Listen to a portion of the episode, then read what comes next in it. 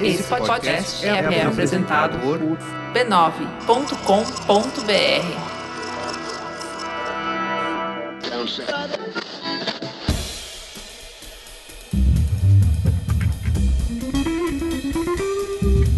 Anticast, a visão do designer sobre o mundo. Sejam bem-vindos a mais um Anticast, eu sou o Ivan Mizanzuki e dessa vez não tem musiquinha, explosão, nem nada disso aqui na introdução, porque hoje o assunto é sério. Inclusive, vocês podem notar que estou aqui sozinho, meus amigos é, se escafederam. Uh, bom, eu pensei várias vezes se eu tinha que gravar esse programa ou não, se eu tinha que lançá-lo, e tô, tô arriscando. Esse programa a gente vai discutir preconceito, machismo, misoginia, uh, homofobia e tantas outras coisas que existem muito no meio nerd brasileiro, especialmente no caso dos podcasts de cultura pop como o Nerdcast, o MRG, o RapaduraCast, além de outras personalidades aí da nossa fauna internet brasileira. Uh, eu vou falar isso durante o programa, mas eu já quero deixar claro algumas coisas. Nós não queremos começar uma guerra. O que nós pedimos apenas é posicionamento e debate mais claro das questões que a gente vai levantar aqui. Entenda uma coisa, esses três podcasts que eu citei, por exemplo, Nerdcast, MRG e Rapadura, esses caras foram muito, por, eles foram por muito tempo meus heróis. Sem eles não existiria Anticast, não existiria Projeto Humanos, não teria meus livros, não teria nada. Então, eu sou muito grato a todas as horas de diversão que eles me proporcionaram e tudo que me ensinaram sobre a cultura dos podcasts. Mas o mundo muda, cabeças mudam e coisas que não me incomodavam no passado começaram a incomodar. E, e eu digo que não foi só por mim. Uh, quando eu comecei a ver que essa era uma inquietação grande em muitos podcasters, e principalmente em muitos ouvintes, eu pensei: caralho, alguém tem que falar sobre isso. Alguém tem que ter uma. tem que abrir esse debate de forma mais aberta na Podosfera, inclusive dizendo, apontando: o problema está aqui. É o que a gente está tentando fazer. É o que eu estou tentando fazer. A responsabilidade aqui é minha. Uh, então a gente está tá tentando quebrar esse silêncio. Vamos tentar falar sobre esse elefante branco que está no meio da sala. E apesar de eu receber essa fama de treteiro, que eu adoro uma boa treta, e realmente eu gosto, não posso falar que não. Mas enfim, eu, eu, eu não odeio ninguém. Eu não odeio ninguém. Muitos do podcast que a gente cita aqui eu deixei de ouvir há muito tempo, ou pouco tempo, mas e, e pelos motivos que já expliquei e que vou conversar em seguida vai ficar mais claro. Mas eu.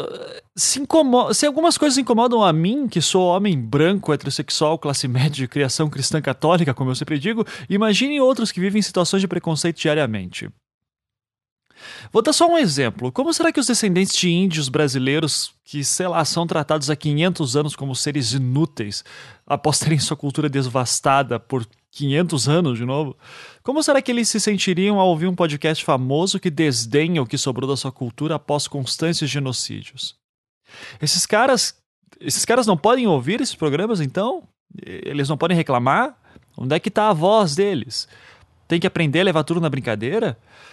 E, quando, e quantas mulheres que sofrem abusos diários na rua porque estão usando uma roupa X ou Y e tem que ouvir um programa que, sei lá, hipersexualizam elas? Isso tá certo? E, e, negros que se incomodam quando brancos usam o Mussum como ponto de referência de ah, ele sabia brincar. Isso aí tem que ser debatido. E sim, nós no podcast já cometemos muitas dessas atitudes, mas a gente está tentando mudar. E a gente está abrindo diálogo. E estamos tentando fazer esse processo publicamente, abrindo diálogo para todo mundo, ouvindo não só as pessoas que estão em estados confortáveis como a gente mesmo, mas sim aqueles que sofrem com isso. Pois ficar na zona de conforto é fácil. Difícil é entender que Entender o sofrimento de alguém que é totalmente diferente é impossível. É impossível entender o que uma mulher sente. É impossível entender o que um negro sente. Portanto, nessas horas só me resta ouvir. Só nos resta ouvir. Então ouçam. E por favor, eu repito, não entendam isso como uma declaração de guerra, mas sim como uma cutucada que está tentando abrir o diálogo. Todo mundo já foi escroto um dia. Alguns escolhem continuar sendo. Eu torço para que esse programa traga bons frutos e posicionamentos mais claros desses produtores de conteúdo que já tive como modelo de vida. Eu quero voltar a gostar de vocês. E se você acha que isso tudo que falei é mimimi da minha parte, eu já aviso agora. Desliga o programa, aperta aquele X vermelho bem grande e foda-se. Quem participou comigo foram o Stefan Martins, devo ter falado seu nome errado de novo, desculpa, cara. A Jéssica do grupo Lado Esquerdo da Força no Facebook a Lady Sibila e a Ana Luisa Keller, que já participaram aqui. No começo, eu e o Stefan, a gente monopoliza um pouco o papo, só para apresentar algumas coisas desse universo pela nossa visão, como homens que produzem alguma coisa nesse meio. E em seguida, as meninas já vão falar à vontade. Ouçam o que elas têm a dizer e se esforcem em entender os lados delas. Especialmente se você é homem e também gosta de cultura pop tanto quanto a gente. Eu acho que o caminho não é segregação, não é separação e não é humilhação. Eu acho que a gente pode tentar juntar todo mundo de uma maneira mais interessante. Então, esse é o aviso, não tem jabá, não tem nada. Mas se você quiser ser nosso patrão, você já sabe, o link está ali embaixo. Fiquem agora com o programa.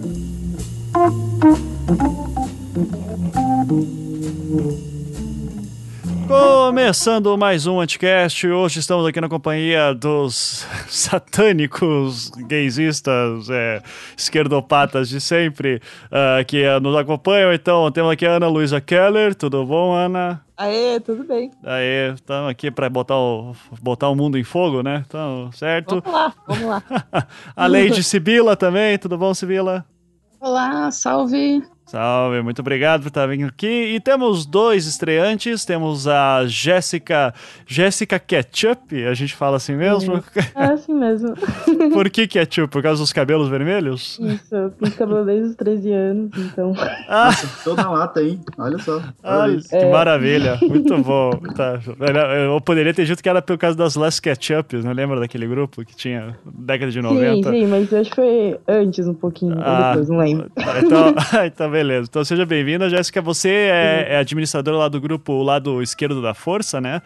Isso. O que, como é que funciona esse grupo, só pra gente sacar um pouquinho? Então, é porque como eu frequentava muitos grupos uh, nerds e eu não me sentia muito confortável, às vezes, em postar, ou se não tinha amigas trans, ou tem amigos gays, não se sentiam confortáveis em postar, né, devido a algumas piadas, enfim. Uhum. É, aí eu resolvi criar o lado esquerdo da força, né? Brincadeira mesmo.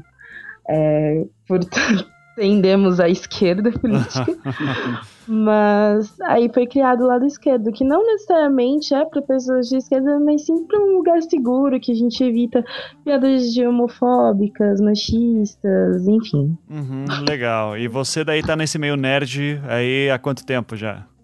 Ah, não lembro, mas há muito tempo. Acho que desde novinha eu sempre gostei muito de game, HQ e fui aprofundando. Uhum. É, RPG, videogame, cultura pop RPG, em geral? RPG, muito, desde um tempo, mas era só vampiro mesmo. Uhum. E é isso. Ah, legal. Então seja bem-vinda aí. E temos também o, o, Eu vou falar o nome dele errado. Puta que pariu. Stefan. Acertei, Stefan? Ah, não, não acertou, cara. Caralho. Pô, eu te ensinei, cara. Da porra, mas eu, eu sou um merda mesmo. Então. Vamos lá. É Stefan. Stefan, certo. Isso. Eu vou, cara, eu vou errar o programa inteiro. Assim, vai, ser uma, vai ser uma vergonha. Assim. Então, Stefan.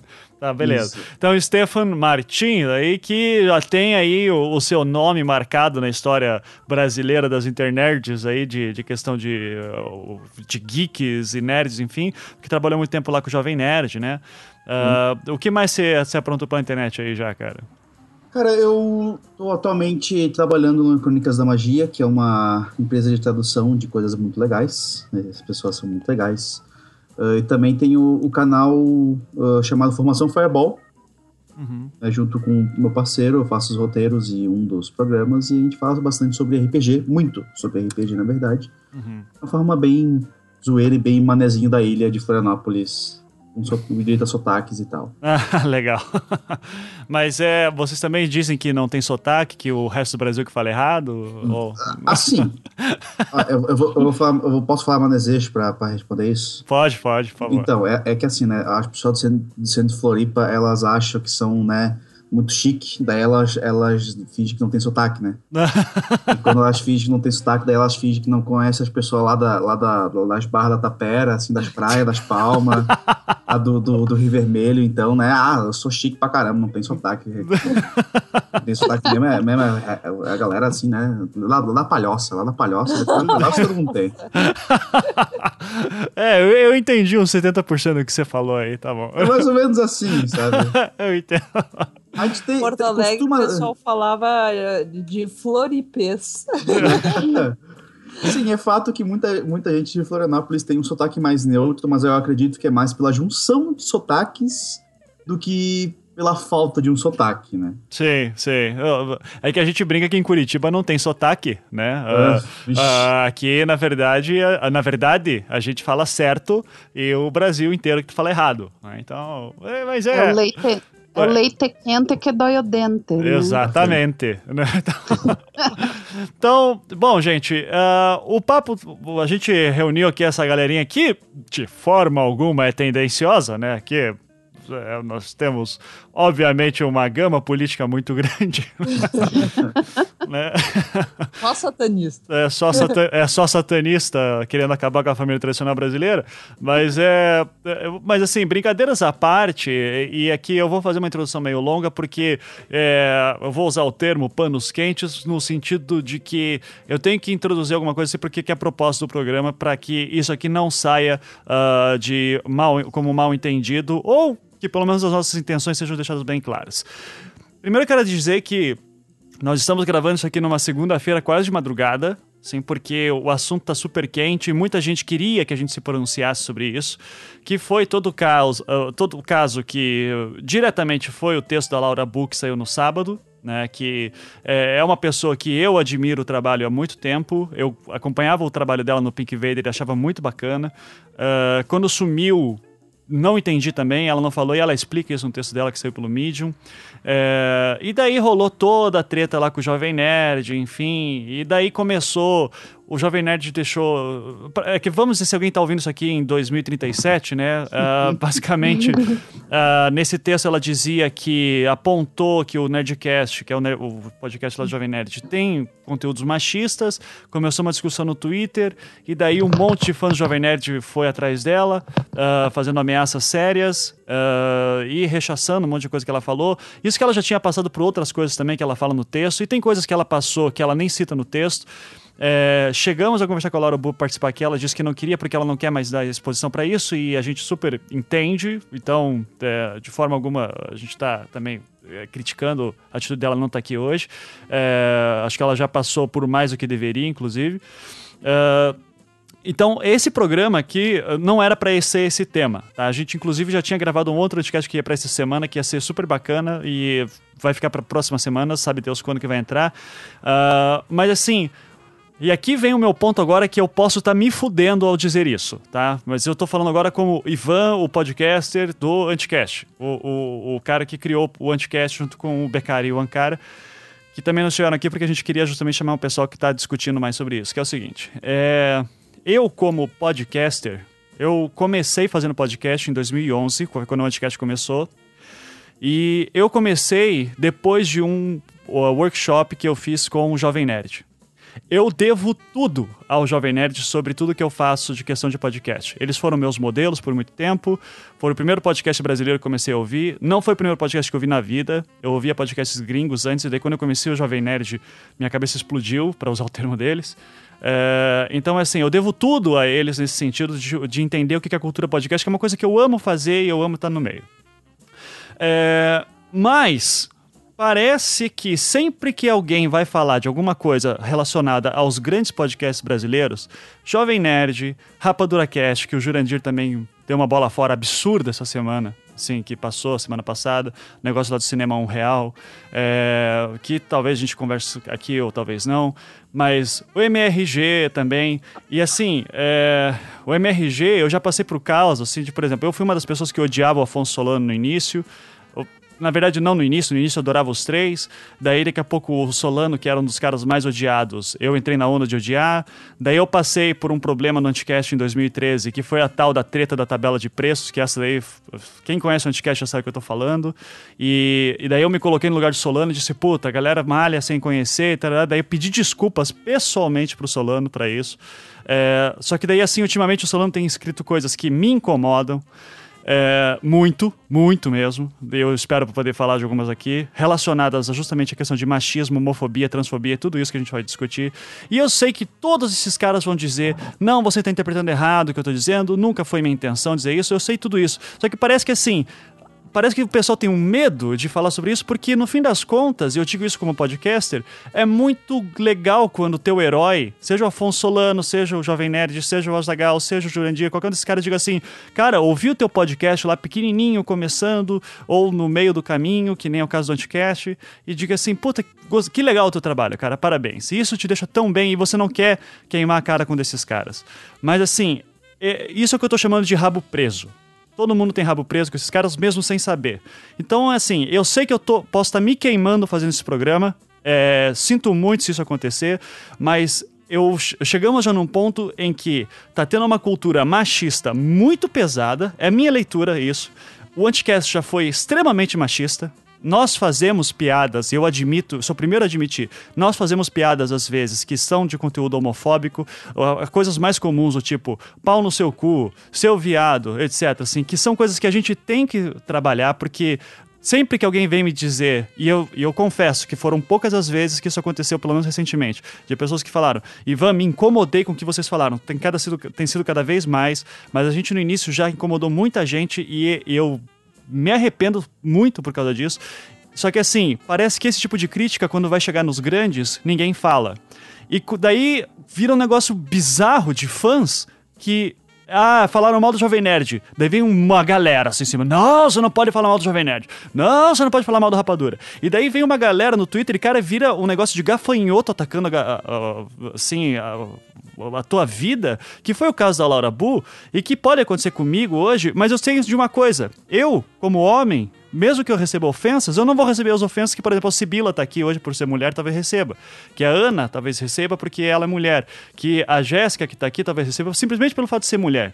Então é assim, se esses podcasts grandes não estão se posicionando e não estão discutindo isso publicamente, desculpa, vocês estão errados. Não é mimizi, não é mimimi, mimimi de politicamente correto, que é um termo babaca, babaca, é, não é termo, se vai usar termo feminazi, vai tomar no cu. É, então é assim, tem mulheres que estão sendo uh, achacadas, achaca, sei lá qual é o termo, uh, mas atacadas publicamente por causa desses fãs e vocês não estão fazendo nada para conter esses fãs. Fazer um meia-culpa, dizer, ó, oh, foi mal, a gente fez merda, acho ótimo. Mas daí continuar chamando certas pessoas para os seus podcasts que reproduzem esse tipo de comportamento, é, é vocês, assist... no mínimo, dizendo, não, mas é meu amigo, coitado dele. Então é assim, se você não cuida do seu próprio conteúdo, a gente sim vai fazer agora hoje uma exposição disso e vamos discutir. E eu quero justamente, não à toa a gente chamou aqui a Jéssica, que muito obrigado que foi que entrou aqui, porque é uma pessoa que sofre com isso uh, a ponto de ter que criar um grupo no Facebook que fosse controlado. Que merda de mundo é esse que a gente não pode entrar nos grupos de amigos que pode estar tá discutindo isso normalmente, sabe? Tipo, eu gosto de games, eu vou jogar na comunidade que tem lá. Não dá para fazer isso porque sempre vai ter um babaca que daí depois vai dizer, não, isso é mimimi politicamente correto e etc. Então, dizendo tudo isso, vou, vou só repetir. Eu devo tudo como podcaster a esses grandes podcasts aí que a gente segue. Eu amo o trabalho deles por muito tempo, mas hoje em dia eu não consigo mais ouvir Rapadura Cast, não consigo mais ouvir Nerdcast, não consigo mais ouvir. O Nerdcast eu não consigo ouvir há dois meses. Uh, eu participei do Nordcast no passado, foi uma realização de um sonho para mim. É, o pessoal brinca que eu tô na geladeira etc. Eu não sei por que pararam de me chamar. Também não tô reclamando por causa disso. Pode ter sido por alguma questão ideológica. Eu acho que é mais porque eu não sou historiador e o pessoal tava reclamando e realmente é, não, não sou historiador e eu estava sendo chamado para pauta de história, perfeitamente compreensível, a editoria deles é essa, tranquilo. Se for isso, ótimo. Se for por questão ideológica, eu sinto muito. É, eu, pelo menos, um prazer que eu tenho aqui no Anticast é de aprender com pessoas diferentes. Então, é, tem muita coisa que já me falaram e falaram, Ivan, você está sendo preconceituoso, você está sendo homofóbico, você está sendo qualquer coisa. E isso para mim foi bom, porque daí eu exponho esse negócio e eu acho que a internet tem que ser. Se a gente vai falar que a internet é um lugar democrático, a gente tem que dar essas vozes a outras pessoas. Então, dizendo tudo isso, eu já falei demais, eu já cansei, então eu vou dizer aí, é, pra, eu abro aqui o espaço para quem quiser, é, sei lá, deve ter puxado alguma coisa, mas. Uh, Vamos, aliás, eu vou jogar essa pergunta aqui já pro Stefan, que é um cara falei errado de novo, né? É, não, falou certo. Dessa vez falou certo. Oh, maravilha. Então, Stefan, Stefan é, você que trabalhou muito tempo no Jovem Nerd, fique à vontade se quiser falar sobre a sua experiência lá ou não, ou se quiser falar livremente sobre a internet no geral. o que, que mais te incomoda como homem? E como, como que foi esse teu processo, assim, também, de você como homem, você também tem uma série de privilégios simplesmente pelo fato de ser homem. Como que foi esse teu processo, de repente... Você passou pelo mesmo processo que eu acabei de falar? Eu gostaria Sim, de saber a tua opinião. construção agressivamente. Uhum. Sim, foi, né? Demorou bastante. Demorou muito. Nossa, foi muito. Teve algumas, alguns pontos que eu demorei muito mais do que os outros para começar a conseguir aceitar. E, e acho que uma das coisas que as pessoas não entendem quando você faz uma crítica sobre questões sociais no, no, num portal de grande visibilidade, especialmente no Brasil, que tem essa resposta imediata que a gente conhece é mais familiar do, do que os outros, é que ninguém está tentando sabotar o trabalho de ninguém. Ah, meu Deus, eu quero o fim do Jovem Nerd, porque estamos apontando o machismo que contém ele, a transfobia, o racismo, o elitismo, o classismo, a homofobia, a LGBTfobia em geral que eles têm. Eles têm, pra caralho, sabe? Nos programas, nos convidados e tal. Mas as pessoas tomam, não, é uma sabotagem, rápido, vamos proteger todo mundo. E vamos proteger destruindo as outras pessoas. Vamos, rápido, ligue para a pessoa, ameaça a família dela. Tipo, o que que essas pessoas estão pensando? Uhum. sabe? É, assim, como um, um homem, o meu lugar ele nunca foi ameaçado nesse ponto, né? Uhum. Então, eu acredito que o motivo pelo Nerdcast e outros podcasts terem sido tão gigantescos é que eles foram vozes familiares para pessoas que não tinham vozes familiares antes nesse quesito. Foi um grande movimento de união em si. Ah, poxa, também gosto disso. Ah, vamos mandar e-mail pro Jovem Nerd, também gosto disso. Ah, também gosto disso, também gosto disso. Essa é a variável que basicamente uniu o, abre aspas, Nerd Power, fecha aspas, Uhum. e, infelizmente, é isso o que mantém ele venenoso. Uhum. Né? Eu gosto dos meus brinquedinhos, outros homens gostam dos meus brinquedinhos. Eu quero que os meus brinquedinhos não mudem, seja lá o que isso significa, né? Uhum. Então, quando tem uma mulher que não fazia parte desse mundinho antes, parênteses, né? Obviamente, muitas coisas não faziam parte da vida dessa pessoa antes, né? Uhum. mas ainda assim é, é uma ameaça. Tipo, a- não, é que, não é que sentiram que é uma ameaça, eles consideraram uma ameaça. Eles viram assim, não, mulheres dentro do nosso grupinho, como assim? É uma ameaça? Vamos trucidá-las o máximo que nós pudermos. Uhum. Vamos aproveitar esse anonimato, essa grande proteção que nós temos aqui.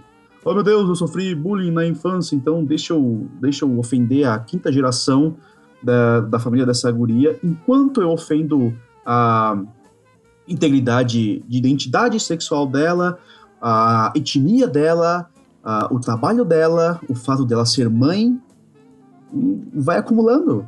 Sim. E é péssimo de, tu, de você acompanhar isso no dia a dia nos comentários da parada, porque mesmo que seja um negócio inofensivo, ainda escapa coisa assim. Uhum. Sabe, quem vai te, quem vai, quem vai te avisar? Ah, tu presta atenção nisso, por favor, para evitar. Não! O que é importante é só que não processem eles nos comentários, como aconteceu com o Cid do Não Salvo. É isso que importa. Não importa se eles estão. se os comentários no site deles estão ferindo alguém. O que importa é que eles possam chamar as pessoas o que eles quiserem, mas não pode ofender os podcasters deles, que estão junto com eles, é claro. Uhum. Isso não pode. É. Você, inclusive, ci- citou no Twitter vezes que você recebeu e-mails, inclusive, de pessoas questionando isso, que chegou a passar. Se, quer falar sobre isso, prefere que a pessoa, caso queira ler, veja lá no teu Twitter, fica à vontade, cara, não sei. É, eu fiz um rant no Twitter no dia 30 de agosto de 2015, para que você que está escutando esse podcast no futuro, Uhum. talvez não esteja mais lá. Foi a vez que eu mais tuitei, acho que em alguns anos, na verdade. Eu basicamente meio que parei de usar o Twitter, só fico verificando. E, cara, assim, muita gente escrevia pro Jovem Nerd, né, na época que eu era ainda o Slave Roboto. Eu parei de ver os e-mails em 2012 ainda. Uhum. Então, muita gente escrevia mesmo.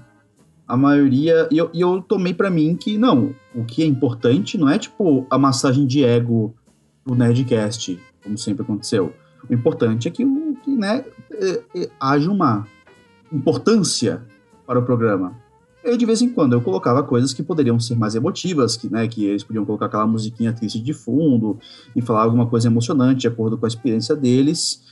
E muitas dessas vezes ah, não rolou, Uhum. sabe? Ah, eles simplesmente ignoram, porque às vezes eles ignoram, né? Vai saber o, o tempo que eles têm que manter, se é engraçado ou não, se fecha com o tom que eles querem ou não. Mas o problema é que quando isso se repete, e se repete, e se repete, até que, por exemplo, uma vez que o digníssimo, e eu falo isso com o maior sarcasmo do mundo, digníssimo senhor K uh, fez muito pouco de pessoas que sofrem bullying uh, durante a vida inteira, e uma pessoa enviou, uma pessoa depressiva, enviou um e-mail, eu coloquei o um e-mail na leitura de e-mails, e eu levei uma, uma chamada de atenção, dizendo, não, isso não combina com, com o Nerdcast, a leitura de e-mails, não combina. Uhum. E aí, outras reivindicações eu simplesmente, né, acabei desistindo de passar de, de vez, assim. Uhum. Mas era, era grande o volume de pessoas que se incomodam, porque vou falar da minha experiência. Eu comecei a ouvir pod, o Jovem Nerd em 2008. Eu só, eu confesso que eu comecei só a olhar com atenção esse negócio da questão da representatividade feminina lá dentro, a maneira como tratam, como falam de mulheres, etc. Só lá por 2000 e vai, 13. Hum. 13, assim, cinco anos ouvindo. Porque para mim foi, era tão natural eles fazerem algumas piadas, sabe? Do tipo, vou citar algumas aqui, é, que a, a gente até agradeço os ouvintes do Anticast lá do grupo da Cracolândia, né, que é o grupo secreto uh, do, de patrões do Anticast, porque eles apontaram, eu disse assim, gente, toque esse docs do Google e escrevam tudo que já incomodou vocês na internet, sobre qualquer coisa de homofobia, transfobia, machismo, etc. Falaram coisas assim do tipo é... Aqui, ó. Nerdcast 133. Azagal leu o e-mail de uma ouvinte que é engenheira civil e faz piada sobre o assunto, dando a entender que uma mulher não teria capacidade e que ele pediria para o pedreiro reforçar todas as pilastras. Claro que hoje em dia eles diriam que é só uma piada, já que a mulher do Tucano é engenheira. Não deixe de ser ofensivo com tudo. Quando eu ouço aquilo, e eu lembro ouvir esse programa, eu dei risada. Eu disse, ah, legal, sabe? Mas daí hoje, de novo, é foda, porque você se sente mal, assim, você diz assim, cara, que merda é essa? Assim, que, por que, eu tava rindo disso? Vocês, e daí vem a minha pergunta. Pra uma pessoa, pra mim, que só comecei a me preocupar com isso por esforço próprio, esse é meu ponto. Por esforço próprio, por estar em contato com pessoas diferentes, como a Ana, como a Sibila, como outras pessoas uh, que falam muito sobre isso na internet. É, como eles não colocam esse assunto em pauta, parece que está tudo bem, que ninguém reclama. Tinha reclamação por trás? Sempre teve reclamação. Uh, muitas vezes eram as reclamações mais escutas possíveis. Às vezes, quando eles conseguiam fazer alguma coisa construtiva uh, socialmente, né, tipo, convidar uh, pessoas que pudessem falar sobre coisas interessantes, as pessoas caíam em cima, né? Os fãs caíam em cima. Então aí tu tinha que filtrar uma, uma leve quantidade de ódio. Nos e-mails não era tão grande, nos comentários era muito mais, uhum. no site mesmo. Sim. Uh, só que é, é, é, problemático, né? Porque, em bem verdade, poucas reivindicações, um total, assim, pegando um todo, chegavam por e-mail. Porque, ou reclamações, ou chamadas de atenção, porque, na verdade, pouquíssimas representações. Represent, perdão. Pouquíssima representatividade já aconteceu no Nerdcast. Em que número eles estão atualmente? Estão no sabe? 400 e lá vai bolinha, assim, deixa eu ver aqui. São quase 10 anos de Nerdcast, são quase 500 números de Nerdcast. E quantas vezes eles abordaram qualquer tipo de assunto social que não envolva pessoas como eles? Uhum. Sobre uh, racismo, sabe? Sobre xenofobia, sobre uh, questão de machismo. Porque até a única vez que eles falaram sobre machismo foi no Mona Lisa de Pijamas, com eles sendo abertamente racistas e ha, ha, ha, como é isso, é engraçado, né? Uhum. E sobre questões LGBT, que eles estão volta e meia, ah, eu apoio, não sei o que, avatarzinho coloridinho aqui pro casamento igualitário. Mas quantas pessoas não brancas, quantas pessoas com deficiência, quantas pessoas LGBT eles já chamaram para ir, pra, pra, só para participar do programa deles? Uhum. Ah, um programa sobre ficção científica. Quantas mulheres eles chamaram? Uhum. Sabe? Ah, quantos. Tudo bem, eles querem falar sobre a nova literatura fantástica brasileira, que tudo, a maioria é homem, mas tem pelo menos lá uma ou duas minas e tal. Mas, gente, não tem só essas gurias. Tem muita guria que fala sobre ficção científica no Brasil. Tem muita guria que fala sobre RPG no Brasil, que joga RPG que criou espaços exclusivos, como a Jéssica, para poder falar sobre coisas que ela gosta, incluindo RPG, porque, sei lá, a, a Eva Morrissey, por exemplo, que é lá do Minas de Moria, fez um evento fantástico, tipo, com outras gurias, acho que foi em São Paulo, né, sobre RPG com mulheres, que teve falas de mulheres tam, também para outros homens, né? Os homens eles não mestravam, mas eles podiam participar de jogos com mulheres. Ah, foi E- há pouco, né? Foi esse Agora ano. Né? Isso, é, eu acho Teve que um- tava. Teve o Tá Minas. Nerds recentemente. O Minas Isso. Nerds foi o mais recente, mas esse RPG, tipo, mulheres no RPG, ou RPG para mulheres, não lembro, não tô lembrado, foi mais cedo no ano. Hum. Tem uma, um ótimo vídeo do JM Trevisan, que é no YouTube, que é basicamente elas falando de tudo que elas sofreram no RPG, já explicando por qual, qual o motivo de ter um grupo. Mulheres RPGistas. Isso, perfeito. Uhum. Obrigado. Vou, vou- vou colocar na, na postagem também pra galera ver. então. Isso. O vídeo é, é, sabe, é, é excelente porque são só elas falando. Porque quando você quer ouvir mulheres, né? Por exemplo, eu, eu vou abordar aqui uma problemática que está acontecendo nesse momento. Ivan, quanto tempo nós dois falamos e quanto tempo as outras três gurias falaram? Isso tá me incomodando bastante também já. porque- Entendeu? Mas é uma, é uma norma que a gente está acostumado, É. certo? É, mas eu, só pra me justificar nesse sentido, eu queria justamente que a gente proble- problematizasse primeiro na questão como homens aqui estão se, se tentando colocar, por pior- melhor ou pior, e principalmente você que tem essa experiência mais próxima com o Jovem Nerd, e eu também nesse sentido, eh, porque E- participei é, de lá. Eu também estou me problematizando, tá? Não estou É. colocando tudo Não, em ti, não, não, colocando e tal. Aham. Mas eu acho, tipo, é uma problemática porque quando ah, eu falo nesse tipo de espaço, as pessoas me escutam. Por mais Uhum. que me xingue, por mais que eu seja pessoa, persona não grata, e eu sou persona não grata em muitos espaços de, da panelinha ah, de web celebridades brasileira, eu sou muito, né, não querido, não quisto. Uhum. Mas, sabe, eu tenho, eu tenho experiência no Jovem Nerd, mas mesmo assim, eu não sou o único com uma experiência nisso. Sim. As pessoas. é, ontem, quando eu fiz o. Ontem não, né? Quando eu fiz o hunt lá no Twitter, quantas pessoas me atacaram? Nenhuma? Nenhuma. Nenhuma. Vieram dois caras com tweets questionando, ah, não é bem assim, não é assim. Mas a grande maioria uh, escutou a voz da razão, por assim se dizer. Mas, cara, uma- tu é, tu é mulher, fala um ai, tu se fudeu. Uhum. Tu é uma mulher negra, tu fala um ai, nossa, tu se fudeu muito mais. Sim. Tu é uma mulher trans, nossa, e, e- vai acumulando, e vai acumulando, não importa o assunto que tu fala. Uhum. Tu tocou ali no laguinho, né? Tu, você você é, fez com que rolasse uma onda, ondinhas de gotas ali no laguinho, tu perturbou a superfície espelhada do laguinho. As piranhas vão subir, piranhas voadoras, Sharknado, sabe? Vai surgir todo, tudo pra cima de ti. É Uhum. bizarro, cara. É, vou dar, só um, vou dar só um exemplo. Se eu procurar aqui por Jovem Nerd no Twitter agora, comentários que eu vou ver. É, eu não vou citar o nome das pessoas porque não merece isso, mas assim, seria tão bom se as feministas parassem de querer boquinha no Jovem Nerd e falassem disso aqui, por exemplo. Daí problema que tem lá na Colômbia. É, daí uma galera dizendo, pô, quer que o Jovem Nerd faça o quê? Que fique 24 horas por dia se, se desculpando? O cara já pediu desculpa, para de encher o saco, coisa assim. É, vou te dar uma dica, Jovem Nerd. Quando vier uma retardada exigindo desculpas, você fala bem assim, quatro palavrinhas só, vai tomar no cu. E, e por aí vai, né? Ah, ou seja, tá? É foda. Eu quero já. E assim, ah, mas estão crucificando o Jovem Nerd. Aqui tá o ponto, não é o Jovem Nerd. É o que ele representa e o que ele reforça.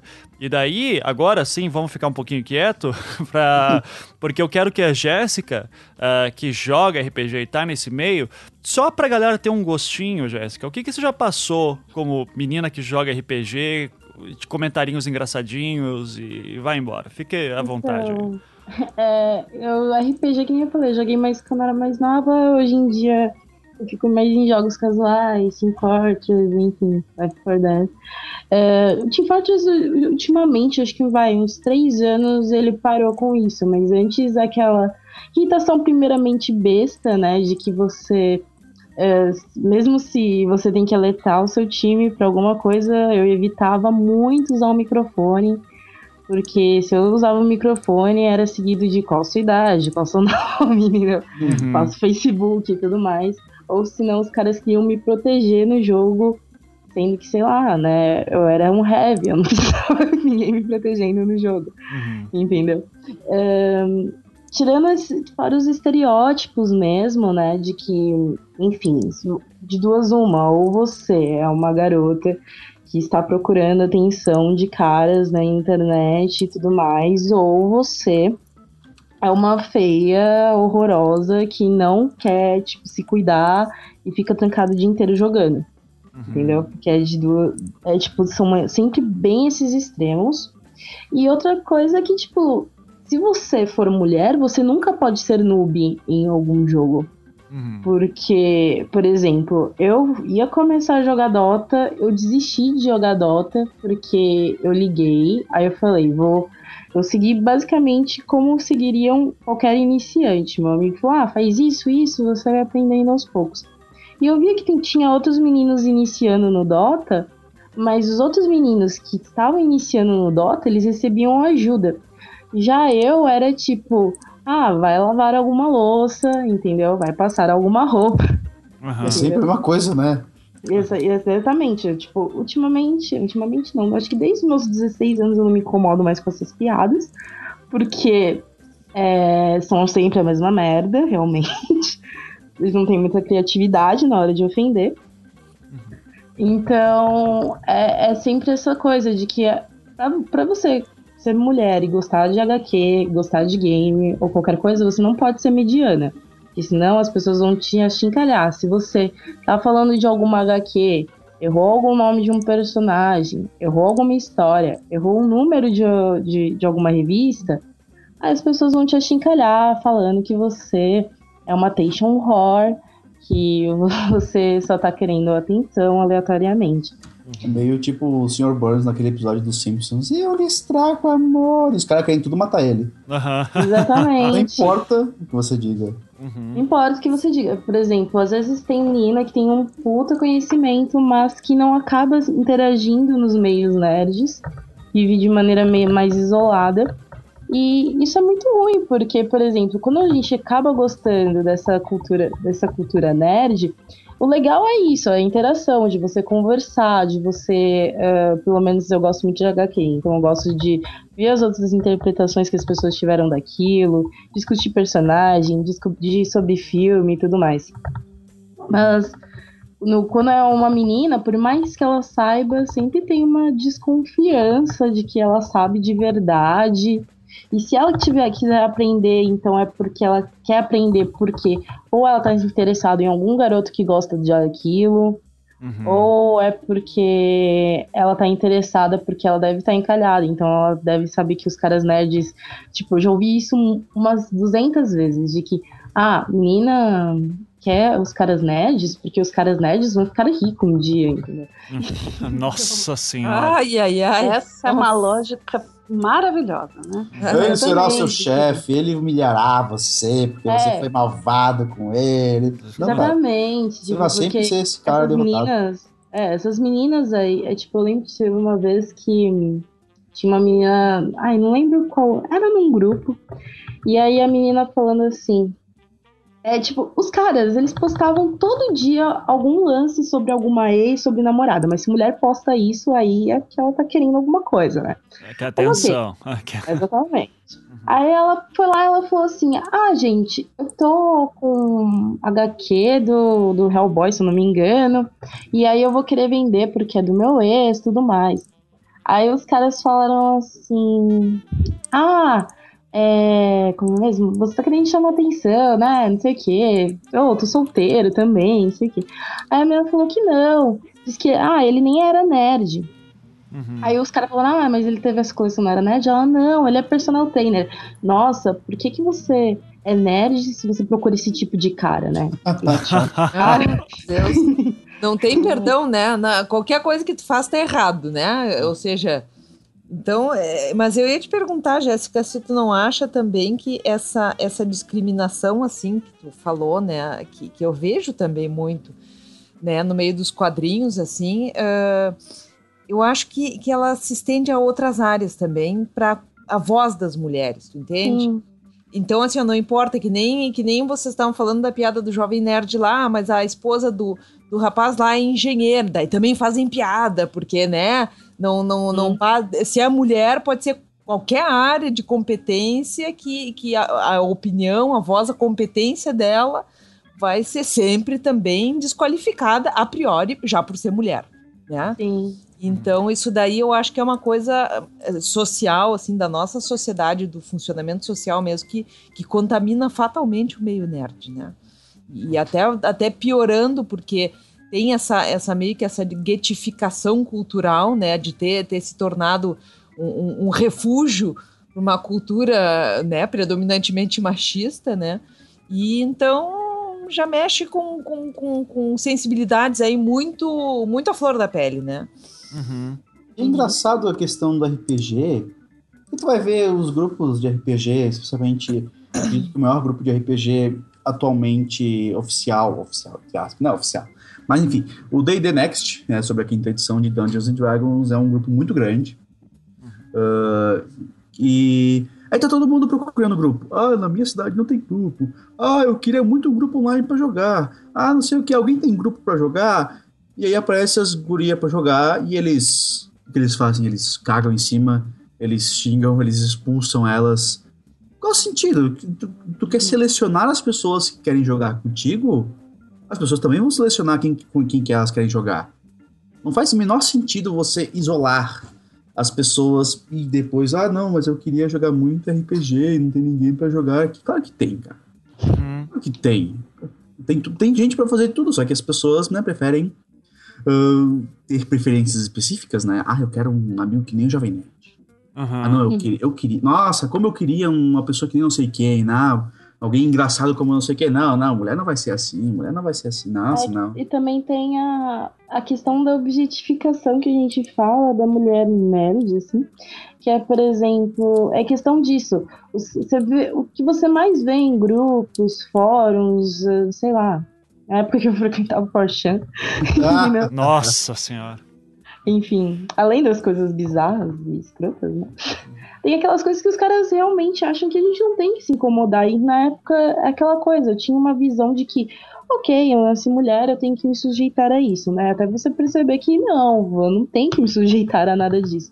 Mas aí, quando eu tive essa visão, eu percebi que, tipo, tinha uma idealização de nerd, por exemplo. É, eu gosto de jogar. Então, se eu tô conversando com um cara e eu falo que eu gosto de jogar, nossa, entendeu? Porque você é diferente das outras minas. ah, não, porque agora você é um nível a mais. Entendeu? Tipo, você tá conversando com um cara, ah, gosto de aqui. Nossa, sempre, meu sonho era achar uma menina que gostasse de jogar aqui. Entendeu? E é este mesmo babaca que vai escrotizar a mina se ela erra. É este mesmo babaca que vai, vai zoar a mina ah, caso ela esteja aprendendo algum jogo, caso ela seja noob mesmo. Todo mundo tem direito de ser escroto em algum jogo. Eu sou em vários e ainda insisto. Entendeu? É. Então, Tem, aqui- nesse sentido, acho que aquele texto do JM Trevisan que a gente já colocou aqui uma vez é, é fantástico, justamente de falar do- da questão do, do nerd machista, né? É, porque daí a lógica é a seguinte, né? E eu digo isso porque eu passei por isso também. Eu, sou, eu era aquele menino idiota da escola, nenhuma menina queria ficar com ele, blá, blá. E daí eu dizia, puta, mas eu sou um cara tão legal, por que, que as meninas não ficam comigo? Sempre ficam com os babacas e tal. E eu gosto aqui dos meus bonequinhos do, do Cavaleiro Zodíaco. E puta, que doido seria uma menina também gosta de Cavaleiro Zodíaco e tarará. E daí, quando você vai crescendo e vai introjetando isso, você começa a dizer assim: não, eu sou muito foda em cultura pop. Uma menina não tem como saber isso, porque menina sempre quis ficar com os caras babaca da escola. É, e daí, quando começa. Menina, e, oi. e menina só pensa em maquiagem, em moda e beleza. Ela Isso. nunca vai se interessar por isso. Nunca E aí vai. a gente pode Uhum. até aproveitar, né, uma deixa que o próprio Nerdcast deixou pra gente, que há muito tempo atrás, nossa, acho que isso era antes do 200, sabe? Ah, que eles mesmos diziam, ou elas, ah, tanto a a Andrea quanto a Agatha, diziam que elas não queriam falar sobre, eles que só chamavam elas pra falar sobre bosta, sobre tipo, vida normal, piadinha de vida, dieta, saúde. Casamento, elas- né? Eu me lembro disso É. também. e É, elas esse queriam falar sobre a. Segunda Guerra, queriam falar sobre Star Wars, tal, não sei o quê. Ok, eu, vou, eu, vou, eu sou o primeiro a dizer que elas provavelmente zoariam demais. Pelo que eu conheço delas, elas ficariam zoando muito, mas elas não são as únicas mulheres que gostariam de falar sobre assuntos do tipo que eles poderiam ter chamado. Elas não são. Mas tem muita gente, tem muita gente que gostaria de falar da mesma coisa.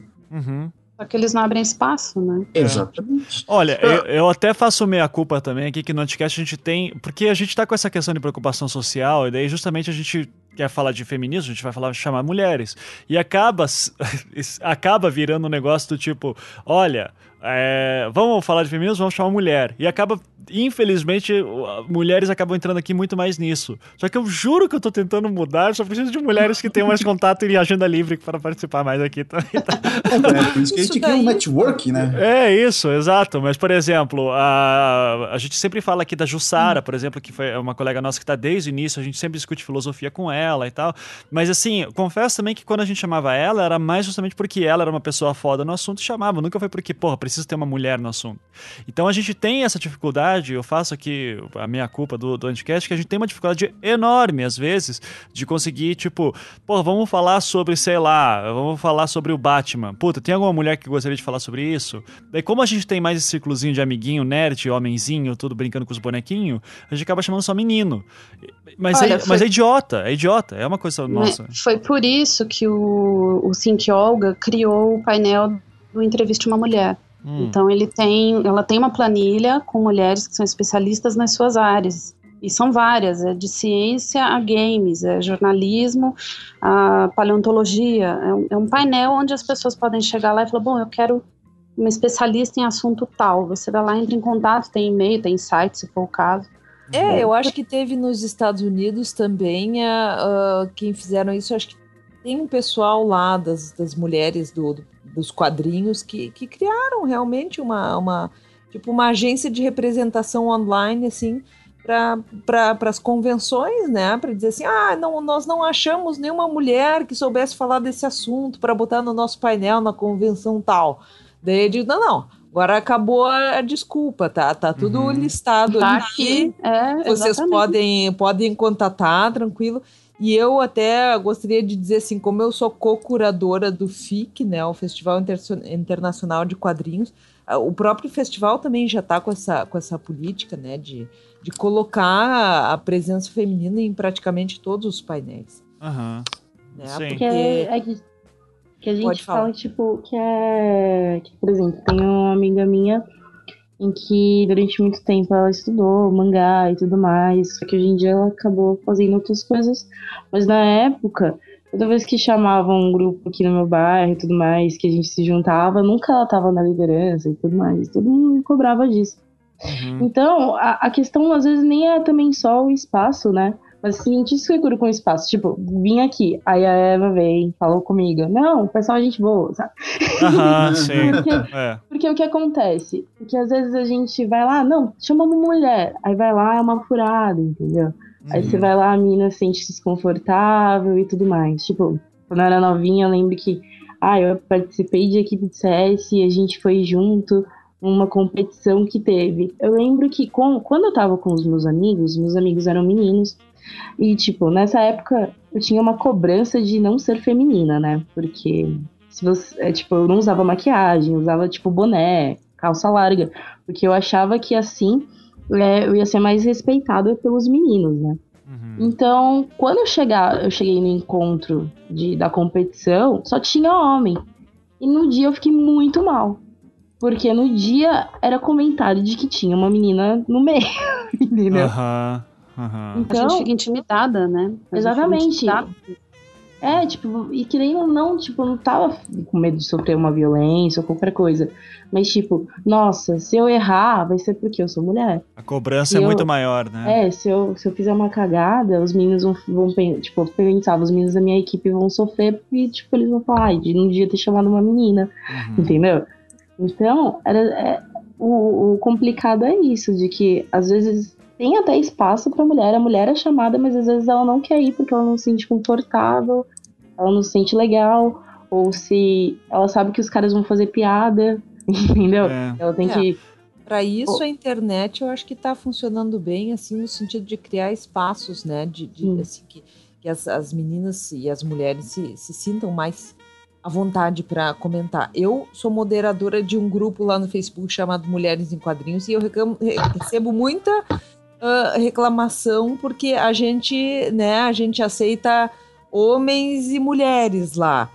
E às vezes uh, tem, tem mulheres que a gente vê assim que ficam muito incomodadas com isso, com a presença dos homens. Até eu acho que pela, por essa experiência, né, Jéssica, de, hum? de, de, sabe, de sofrer essa intimidação quando, quando tenta falar, os caras já vêm para cima querendo, sabe, eh, dar um cala-boca.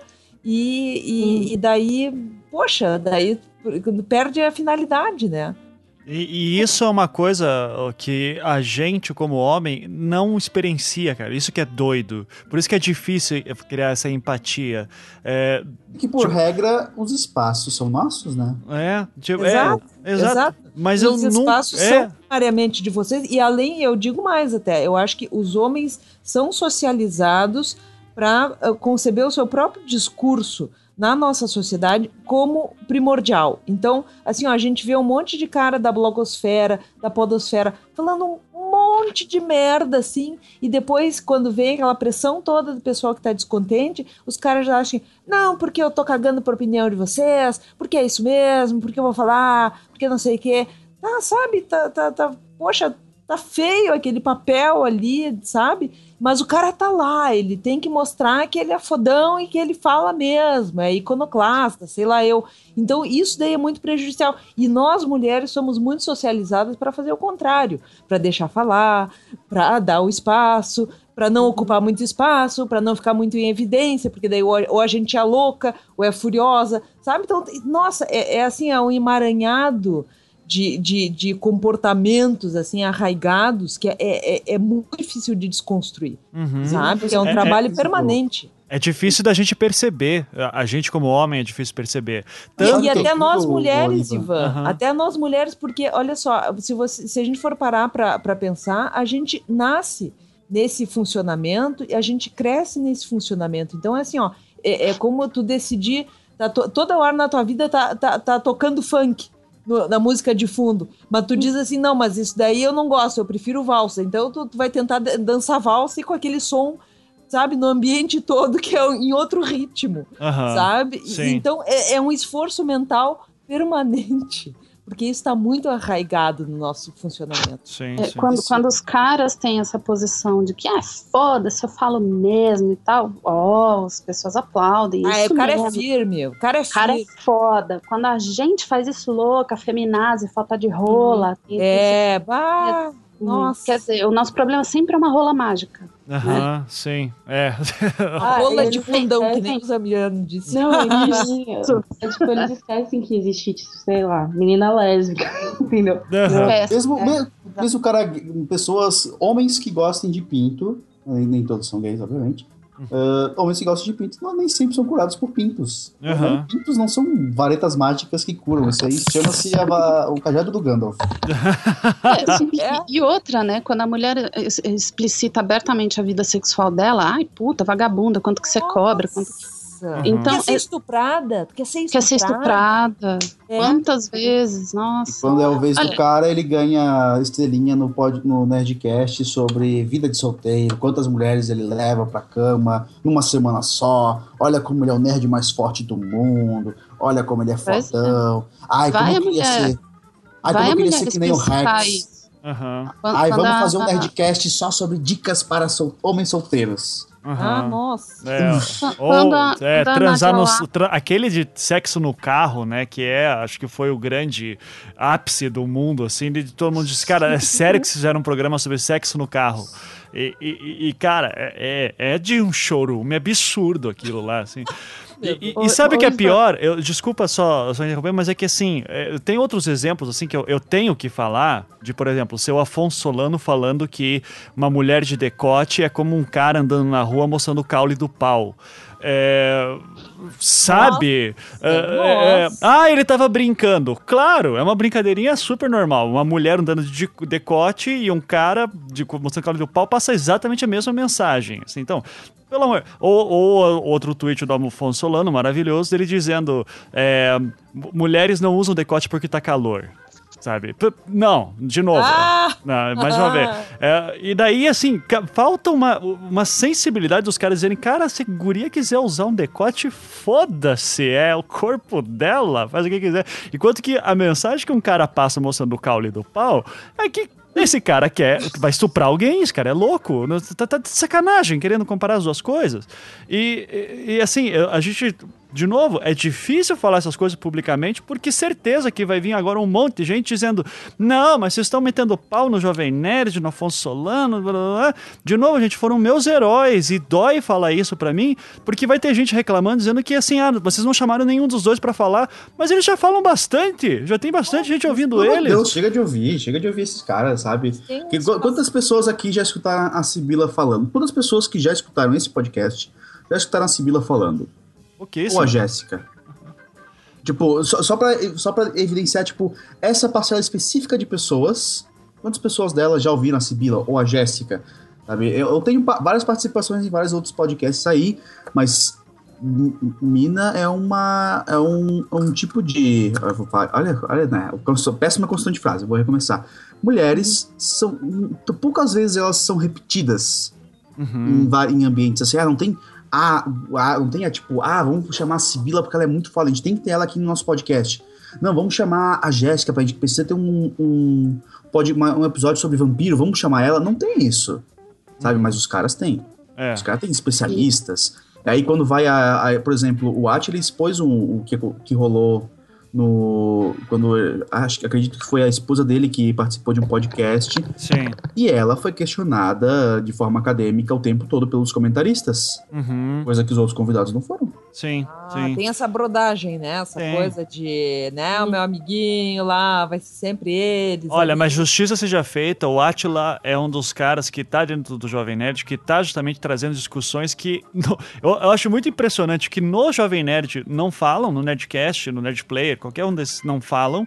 Inclusive falam mas... coisas contrárias. E o Atila, é. às vezes, está fazendo vídeos assim lá no Nerdologia, justamente sobre questão de preconceito, tá falando sobre que. Enfim, sobre questão de tolerância tolerância, é empatia. Aquilo lá que eu perguntei sobre o, o número de nerdcasts que já foram feitos e a quantidade de convidados e assuntos que foram abordados, o Atila, em menos de 100 episódios, já abordou, conseguiu abordar racismo e conseguiu abordar a questão de maioridade penal, sabe, coisas políticas e sociais, conseguiu abordar a uh, questão sobre, entre aspas, cura gay, né, e falando sobre isso de uma, uma ótica científica. Uhum. E episódios de 5 minutos. É. Exato. Como em podcasts de uma hora e meia, duas horas, mais até, os caras nunca conseguiram abordar nada disso. É, mas daí eles vão dizer que é um programa de comédia, que não tem que discutir isso. Daí eu digo, tá, mas pera lá. Eles discutem pai rico, pai pobre, fazem um programa mega emotivo, blá, blá, blá, blá, Nossa, que, é. que emoção. O cara limpava o ar-condicionado. É. Que emoção, cinco centavos. Nossa senhora, e... ele é o herói. E daí que esse é o meu ponto. Uh, o que falta perceber, às vezes, que, desculpa, meus amigos, mas todos os programas de vocês têm fundo político, vocês que não conseguem ver. Quando vocês usam termos feminazi, termo como friend zone, que sim, é um termo escroto pra caralho, não venha me dizer que é uma brincadeira. Quando vem dizer questão de decote mulher, que você tem que olhar pro decote. Não vou nem falar da questão do MRG, falando lá da questão da, da mulher amamentando ao vivo, que lá... É, da Fernanda, a Pac-Mãe. É, da Pac-Mãe, assim, que isso isso daí também, pelo amor de Deus, sabe? Não vale nem a pena dar espaço para isso. Mas é. Porque. Será é, que os caras não posso, percebem que a piada. A, sério que a piada ganha tudo? Pode falar, Steve. Eu posso ser contra a tua posição, que na real a gente tem que mencionar e tem que falar. Porque, por exemplo, a, a Fernanda lá do Pac-Man, ela foi silenciada pelos fãzinhos de Afonso Solano, né? Hum. Então acredito que é importante a gente citar que sim, rolou um episódio onde MRG disse que mulher que amamenta em público, basicamente. Ai, é, é, é realmente pesado de repetir isso, né? Mas basicamente que não é coisa para se fazer em lugar público, né? Porque é uma teta e homens, obviamente, vão ter que olhar a teta. Porque, por algum motivo, um bebê é amamentando. É natural do homem olhar a teta da mulher. É. Mais vão, ou menos vão, isso vão virar uma estátua de sal porque viram um mamilo, né? Sendo que Nossa passam a vida comprando Playboy aí, ou vendo filme e tal. Quer dizer, daí quando é para ah. amamentar um bebê. E outra, um comentário que eu deixei até no, no post que as meninas do Pac-Man fizeram a respeito do, do, do podcast deles. Eu falei assim, caras, quando vocês eram bebês e vocês berraram de fome, a mãe de vocês não hesitou em botar o peito para fora e amamentar. Uhum. Então vocês ainda se sentem no direito de olhar e objetificar uma mulher que está amamentando um filho. Vocês são um bando de bosta. Não tem outra definição. Bebê Uhum. que quer muito a teta da mãe é tipo você morrendo de fome, aí você vai na geladeira e pega uma comida. A Uhum. questão é que bebês precisam de uma de leite materno, certo? Exato. Teve Então, uma campanha até que eles fizeram, e, e eu acho que, que exemplificava bem, assim, porque as mulheres no espaço público já têm todo esse problema, né? Ah, é o decote, ai, olha lá, a saia curta, tá pedindo, é vagabunda, não sei o quê. Então, assim, ó, é altos policiamento. E quando é para amamentar ainda, as mães têm muita dificuldade. E então fizeram uma campanha mostrando uma mãe tendo que amamentar o, o, o bebê dentro, sabe, daquelas baias de, de banheiro público. sim. Sim. É. Pra, sabe, pra se Chocar, proteger. né? É, É, mas, e mas chocar, né? e- e tu Do imagina tipo, você comeria num banheiro, né? É. É, então, é exatamente. Eu acho que tu viu também, né, Sibila? Porque é uma coisa, assim, como é que tu, tu pensa assim, tu vai botar, ah, né, uma mãe e um bebê pra, né, para aquele momento uma baia de banheiro público. Cara, que que é isso? Que segregação é essa? Quer dizer, a mulher não tem direito nenhum ao espaço público. E aí a gente entra também na questão do espaço online, né, que é- eu acho que é uma reprodução está reproduzindo essa expulsão contínua, essa intimidação contínua que a mulher tem no espaço público, no transporte público, nos espaços online. Não é à toa que a Jéssica precisa criar um grupo lá para as amigas dela e elas se sentirem seguras. Não é à toa que no Facebook tem grupos que só admitem mulheres. Não, eu e acho que tem o que pior, pensar de forma sistêmica, o né? pior é que vão falar justamente assim, não, mas se mulheres querem representação, elas que criem os espaços. A Jéssica tá certa. Se ela tá incomodada, escroto sempre É, vai ter em o- tudo que é lugar e, e então criem os Vagão próprios espaços. rosa. É a lógica do vagão rosa. Ou seja, Sim. já tem estudos, tá? Já, já tem estudos aí que, que demonstram assim, ó, quanto mais tu segrega por gênero, sociedades mais segregadas por gênero são aquelas que têm mais, mais problemas de desigualdade. Uhum. Porque qual- o, o- qual é, por que que tu não vai deixar, o, o- por que que tu vai impedir o convívio das pessoas Uhum. diferentes, Sim. né? E outra. Eles, pre- eles preferem separar ao invés de, de incentivar a educação das pessoas. sim. Olha, assim, você não assim, ó, deve assediar, você não deve encoxar. Não, eles preferem enfiar todo mundo no vagão rosa e se você não tiver no vagão rosa, olha, querida, por Tu que, que você tu não estava no penaliza- vagão rosa? Exatamente, tu penaliza a vítima ao invés de, né, de, de combater o agressor. Quer Uhum. dizer, mais uma vez é a culpabilização da vítima, que a gente, né, nós mulheres, a gente conhece muito bem esse tipo de lógica, né? Porque a gente vê Mesmo- todo dia. quando você tá no espaço, mesmo quando você tá no espaço próprio, a culpa ainda é sua, né? Uhum. Porque Claro. É, eu vou, eu vou falar uma- um, um relato, né? Eu mencionei ele bem de leve da- no meu rant de Twitter, que uma vez minha esposa, Bárbara, ela, a gente se conheceu por causa do Jovem Nerd, basicamente. Ela era muito fã do site, ela já teve e-mail lido no site. A gente se conheceu, começamos a namorar numa campus party e tal, tivemos a bênção, entre aspas, deles e tal. Eles eram, eles significavam muito pra gente. E aí, em 2012 ou 2000 2013, acredito eu, 2013, ah, ela hum, hum, tem toda a iniciativa de questão de parto humanizado, de sagrado feminino, ela está muito envolvida nisso, ela ajuda muito a mulher a, a entender a questão do ciclo menstrual dela, tipo, quem está com dificuldade de abandonar o anticoncepcional, e ela estava compartilhando informações sobre ah, parto humanizado, né, questão, os perigos de cesárea, as lendas de indicação de cesárea, e eis que entra o nosso querido amigo Alexandre Ottoni, o Jovem Nerd, que era nosso amigo em comum, e a gente já tava meio cansado dele nessa época por causa de um vídeo, videozinho chamado Nerd Police, né? E aí ele chega e diz, ah, começa a falar, dizer que aquilo ali é balela, não sei o que, não sei das quantas, que ela tá, não, não tem nada a ver isso aí, isso aí tem que ser, quem tem que, quem tem que ver é o obstetra, que cesárea tem que ser mais segura, e tal, e tal, e tal, e de repente, quando ela e uma outra amiga nossa, que também era fã do Jovem Nerd e deixou de ser fã nesse dia, disseram que é muito importante para o empoderamento feminino, ele respondeu que empoderamento feminino é uma questão puramente filosófica. Meu Deus. Ai, meu Deus. É o típico discurso masculino querendo dizer assim, ó, não, vocês mulheres são delirantes, são umas loucas, vocês não sabem o que é bom pra vocês, eu é que sei. Isso é da, da, é da galera é de humanas que não é ciência, né? Isso, Ci, não é ciência. Ciência, é ciência. ciência é Neil deGrasse Tyson e Carl Sagan apresentando o Cosmos, é isso. É. Sabe? Ah, nossa senhora. Então... Vocês não entenderam, me deixe explicar, mulheres. É, isso. É o mansplaining, vamos é. falar o nome disso aí, né? É. Isso. É. Isso, mas sabe que, daí, nesse ponto, o que mais me incomoda, porque, de verdade, gente, eu torço muito para que o Jurandir Filho, quando pediu desculpa, escreveu aquele novo texto dizendo da merda do texto que ele escreveu, que ele esteja sendo sincero. Eu, eu torço muito para que os tweets do Jovem Nerd, quando ele pediu desculpa, esteja sendo sincero e que comece a mudar. Eu juro que eu torço para isso. O que me incomoda é que, de repente, a internet pega fogo por causa desses caras discutindo, vem aquela multidão de gente aumentando o chorume em volta por causa desses caras, porque querem defender os próprios ídolos, e eles não se pronunciam. Daí saem, sabe? Esse, tipo, é, o tipo, problema. Esse é o maior problema, cara. E daí, é eu, e daí recebo, eh, eu não recebi, né? Mas eu vejo o Jurandir Filho tweetando, que me, fica aqui registrado, me bloqueou semana passada, porque eu fiquei falando que era um absurdo o texto dele, não mencionei ele nenhuma vez, mas me bloqueou, daí ele me desbloqueou essa semana, então obrigado, ou foda-se também, mas ele chega ali essa semana e fala assim, nossa, eu ouvi falar, algum tempo atrás me falaram que a podosfera era unida. Daí, daí, porque tem certos podcasters aí que estão se vangloriando com toda essa treta que surgiu e caiu de pau em cima de mim, tá caindo de pau em cima do Jovem Nerd. Se fui eu, a, bom, a carapuça serviu para mim porque eu realmente eu, eu, eu, assumo a bronca.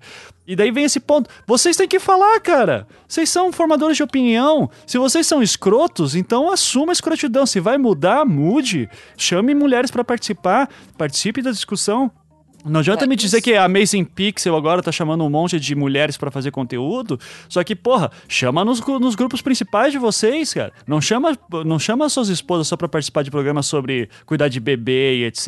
Fala chama... nos grupos principais, fala da Redcast, fala, tipo, sexta-feira é o principal programa de vocês. Fala no Nerd Player, sabe? Bota a Malena lá pra falar de vez em quando que ela. Eu acredito que é a maior youtuber feminina brasileira que tem hoje em dia sabe? Bota no Nerd Office uma mulher falando sobre as paradas, porque vai lá, a guria entrevista pessoal de cinema e todo mundo cai matando nela uhum. no Nerd Office. Uhum. Sabe? Qual, qual, qual, é a moral? De, ah, não, desculpa, Laura Boa, entendo, eu, eu cresci numa sociedade machista, sim, eu também cresci, demorou pra caralho pra conseguir me desconstruir, demorou pra caralho pro Ivan se desconstruir, demorou pra caralho pra muita gente se desconstruir nessa questão só do machismo, porque ainda tem racismo, ainda tem homofobia, lesbofobia, bifobia, racismo, racismo elitismo, transfobia.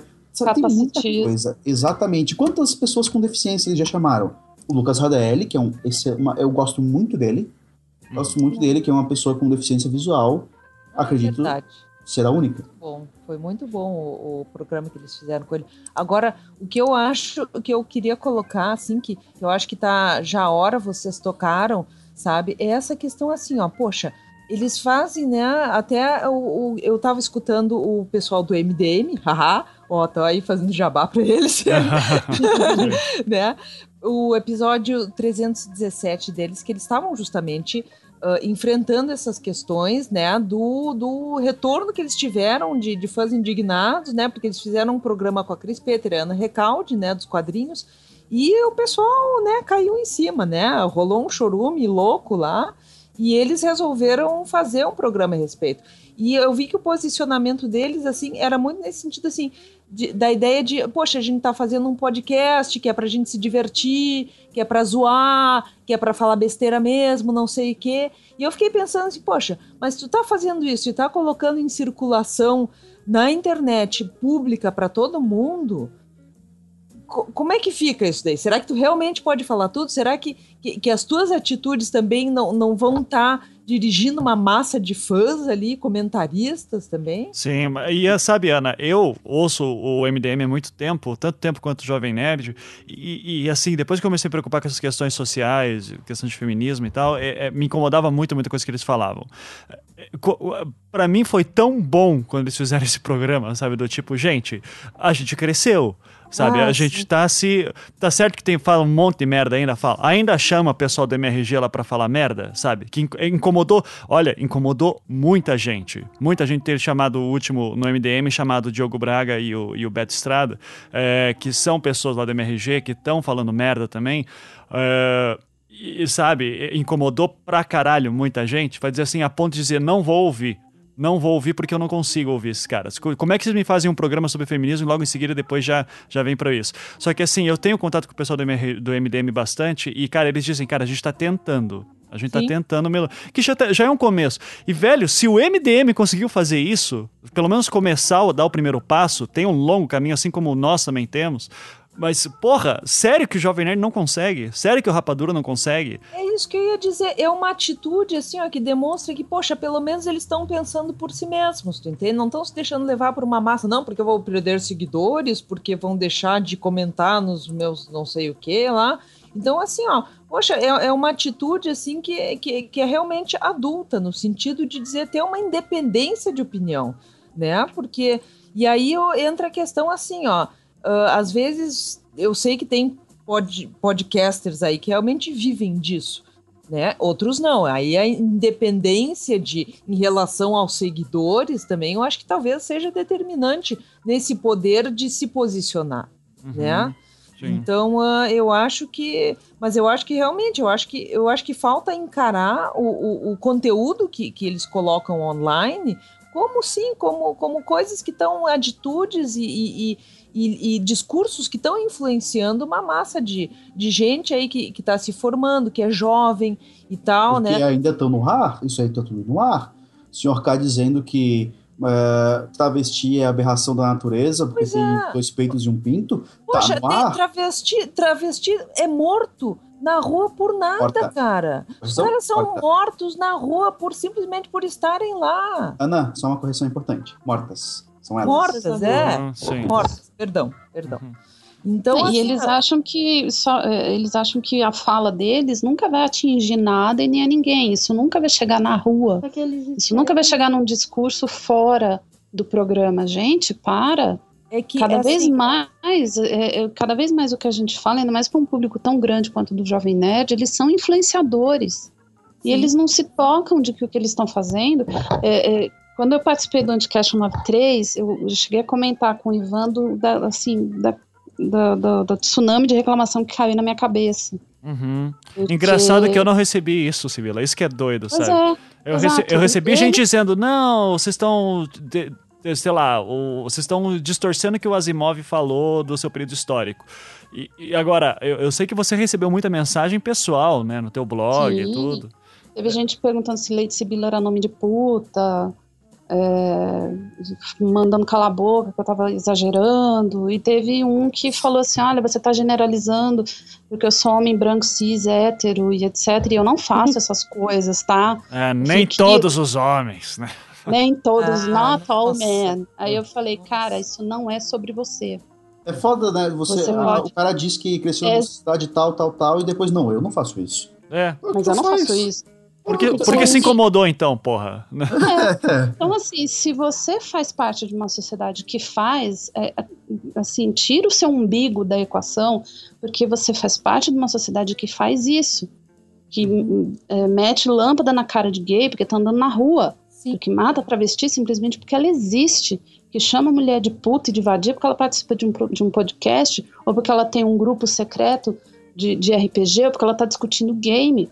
A gente viu tudo o que aconteceu no Prêmio Hugo, onde também houve uma, um- uma blogosfera praticamente silenciosa a respeito do assunto. No Brasil, o Anticast e o Drone Saltitante foram um dos poucos que falaram sobre isso. Foram. E o, o, e o criador de um dos painéis, o criador do Rabbit Puppies, o Vox Day, ele falou que ficção científica escrita por mulher são meninas indo cagar na caixa de areia dos meninos. Nossa. Nossa, que medo que ele tem, hein? Ai, É uma, é uma infecção parasitária. Nunca teve É um uma gato. infecção parasitária. São as meninas invadindo a caixa de areia dos meninos e cagando feito gatos. Quem Foram cagou antes na caixinha do outro, né? Sendo que Mary Shelley criou a porra da ficção científica, Criou né? toda essa merda e os caras falam isso. Então, quando Anos a gente vê esse 40. tipo de reação, Anos Uhum. 40, 70% das meninas, acredito que é mais do que isso ainda, eu não lembro exatamente a fonte, mas é um número gigante.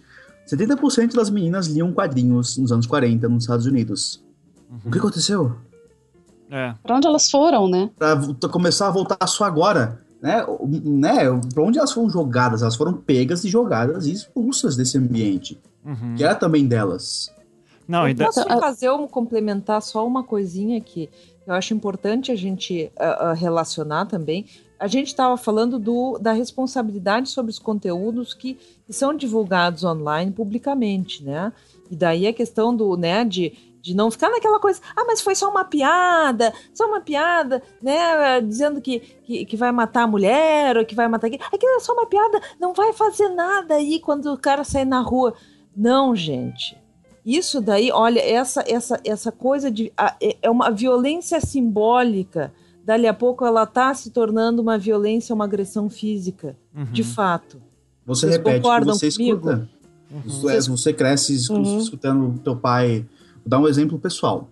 Cresce escutando teu pai dizendo que gaúcho é isso, gaúcho é aquilo, porque eles ficam invadindo aqui, que gay é isso, gay é aquilo, que travesti é isso, é aquilo, que negro é isso e é aquilo, e tu reproduz. Exato. Você reproduz, não é uma Sim. escolha, porque você está sendo exposto numa época, especialmente quando você está crescendo, né, formando as suas ideias, sendo exposto ou exposta ou exposta ao mundo, e você absorve isso e você reproduz isso. Ah, eu não, mas eu não, bate, eu não dei lâmpada na cara de gay nenhum. Ok, os seus comentários talvez tenham estimulado outra pessoa a fazer isso.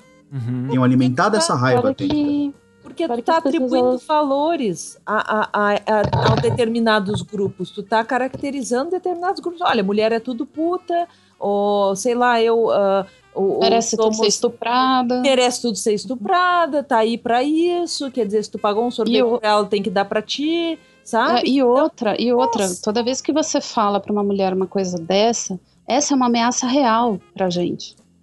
o cara pode estar tá falando isso, ah, você tinha que ser estuprada, como se isso fosse nunca acontecer, pois nós três aqui e qualquer mulher que estiver ouvindo esse podcast tem ao menos uma história de assédio, de violência, de Sim, abuso. Uma forma de, de agressão sexual, eu acredito que assim, ó, não exista mulher na face da terra que não tenha sofrido, independente de classe, de etnia, de faixa de renda. Olha, gente, Sim. isso daí acontece nas formas mais variadas, que um homem não vai saber como é vivenciar isso? Uhum. Matar é, faz parte da nossa faz parte da nossa vida. Não, olha, a gente, a gente vê as nossas roupas, uhum. né? A gente vê as nossas roupas. Ah, tal horário, hum, puta, acho que não vai dar ainda, que eu vou estar sozinha.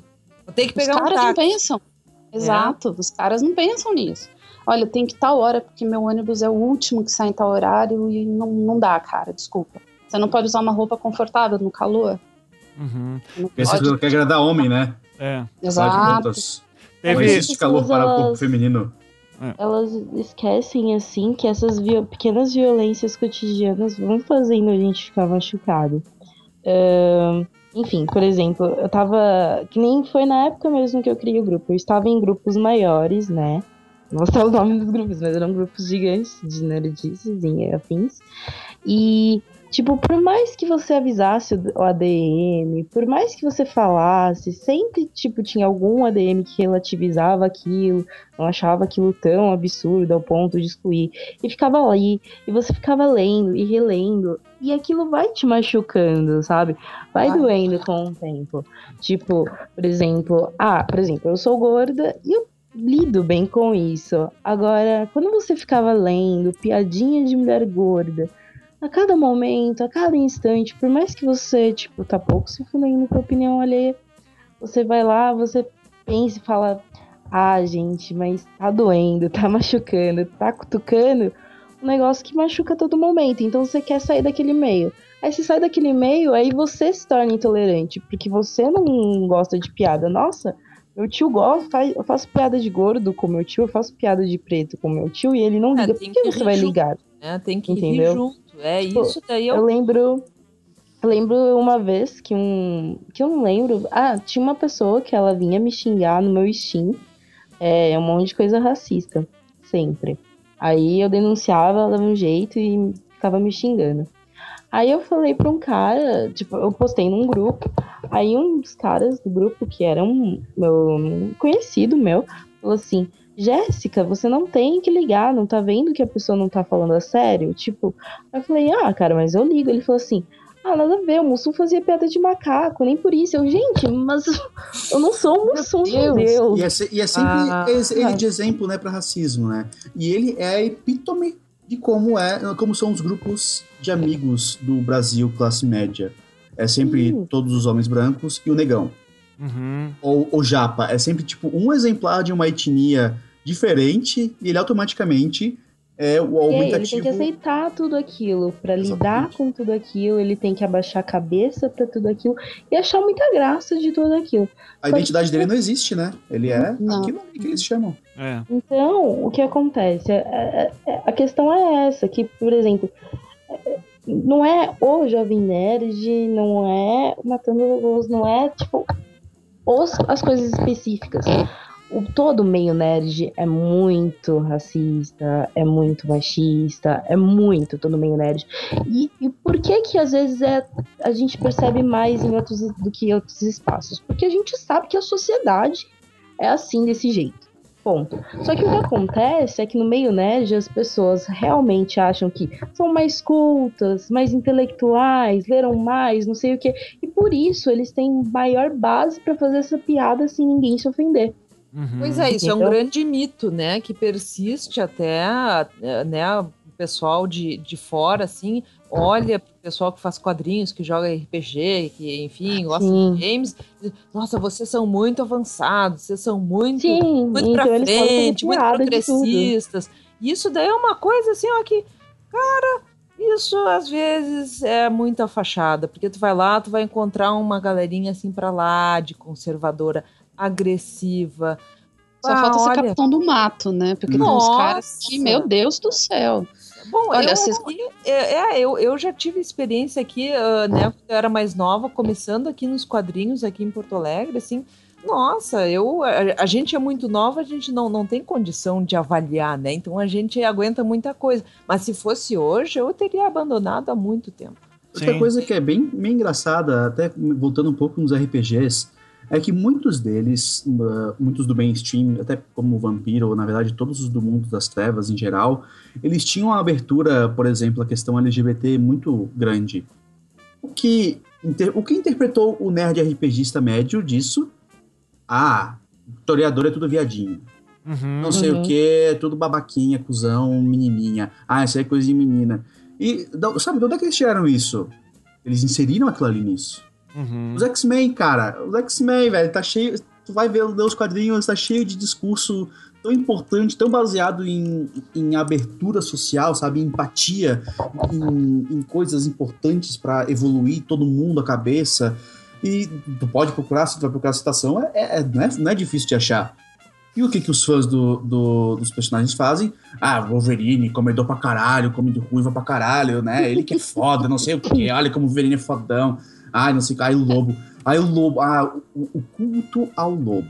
Ah, me con- conta essa história, uh, Stefan, que isso aí é bom. A época do, do Novo 52 da Posso DC. só, posso só fazer uma observação que eu acho importante? Por favor. Eu tava, eu tava discutindo justamente isso, Stefan, com um amigo meu, né, que também gosta de quadrinhos, e a gente chegou à conclusão de que o, o, o, o nerd médio, ele não consegue ler esse subtexto que É. tá na- no, no quadrinho que, que tu agora há pouco citou, olha, mas lá os, o- os X-Men, eles são excluídos, mas o cara, ele não consegue ver isso, ele não consegue ver esse subtexto que, que, que é justamente para criar tolerância, para lutar contra um regime totalitário, né? O, o cara, ele, ele se fixa no, no personagem, ele, ele fica num nível de interpretação muito raso, né? Uhum. E daí vira aquele fanboy, assim, que fica fazendo um culto da- dos aspectos mais, mais ah, triviais dos personagens, da criação, né? É. O Então- tal do massa velho, né? Que, Ah, é- nossa, é, é. Nossa, olha, quantidade- olha o Wolverine destruindo tudo aqui, que foda, né? É isso. O culto Bom, ao lobo também é, É. daí é, nossa. É, o- o culto ao lobo é mais um exemplo de coisas que nerds não entenderam porra nenhuma. Porque o lobo ele foi criado pra ser uma zoação da, da macheza extrema do Wolverine. E ele virou isso. Só que todos eles adoraram isso. Nossa, que legal. Olha como o lobo é comedor. Olha como o lobo é invencível. Óbvio, ele é invencível porque os caras fazem assim. É um personagem totalmente desinteressante nesse quesito. O lobo é, é interessante porque ele é tipo máscara, ele é Ele é exagerado escroto. ao extremo, ele é exagerado ao extremo, sabe? Ele é fora da realidade, ele não tem como coexistir com uma realidade que faz sentido. É tipo Deadpool.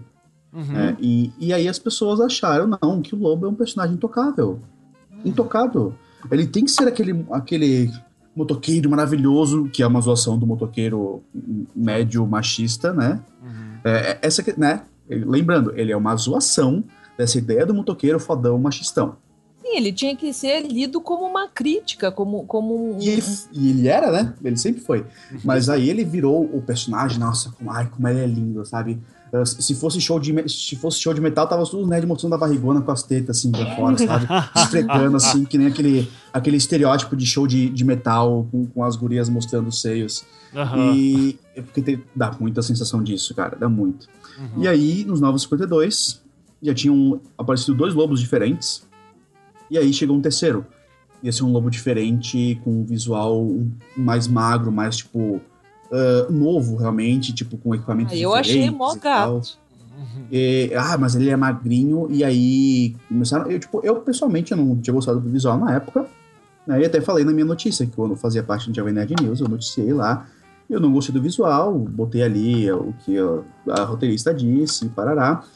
E aí nos comentários começou a chover uma quantidade inacreditável de machismo, de ra- ah, racismo não, ah, transmisoginia e homofobia tão grande, tão grande que o sistema de comentários na época que era Skynet era péssimo.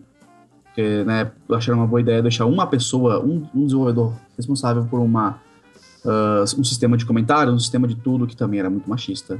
Estou- a- Aquele pessoal da Skynet, a- os usuários em si, né? E daí não dava certo pra tu moderar comentários. Eu sofrendo lá pra retirar, tipo, 5, apareceu mais 50, uma homofobia mais escrota do mundo. E uma hora eu, né, não, não tenho o que fazer, sabe? Não tenho o que fazer.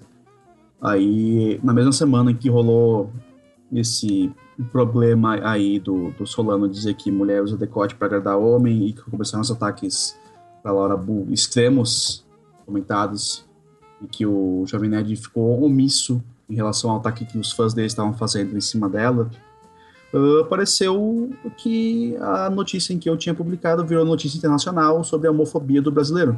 Nossa senhora. No Bleeding Cool, né, que saiu.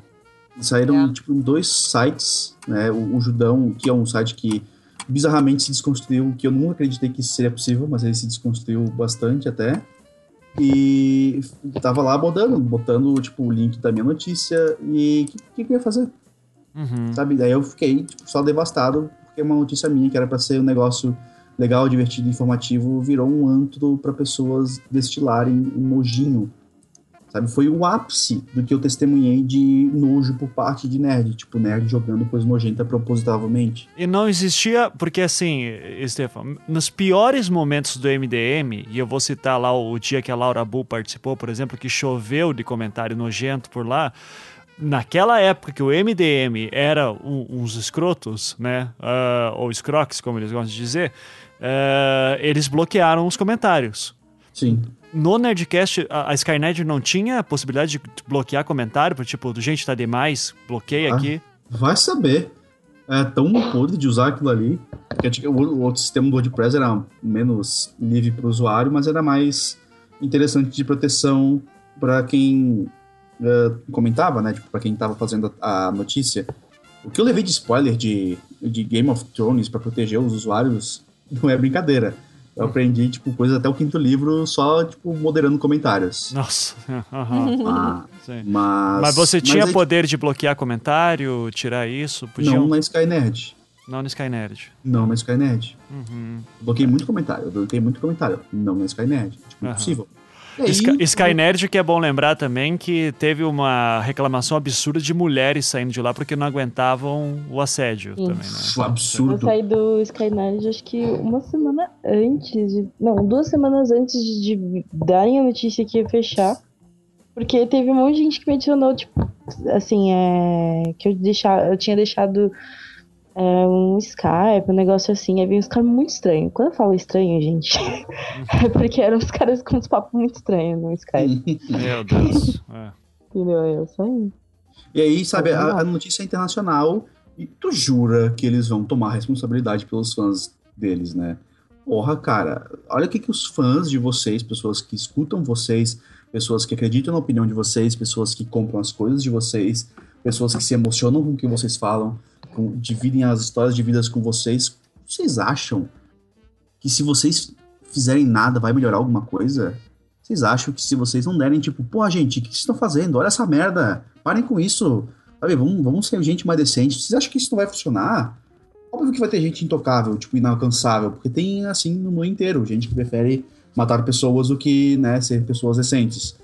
Mas a gente não tá falando de questão de sistemas. Uhum. Quem tá atacando, quem atacou Laura Bull, quem atacou a Sibila, quem ainda ataca tantas mulheres assim, não é gente extrema, é gente normal, tipo, um normal com um plus, sabe? Um plus, ah, vou atacar pessoas. Porque é muito fácil fazer isso. Sim. O, o Stefano, eu acho que aí a gente entra naquela coisa. Quando acontece esse tipo de episódio, geralmente os caras, né, e, e, e as, as mulheres vêm falar disso, os caras dizem, ah, mas isso daí é um punhado de doente da cabeça, não sei o quê.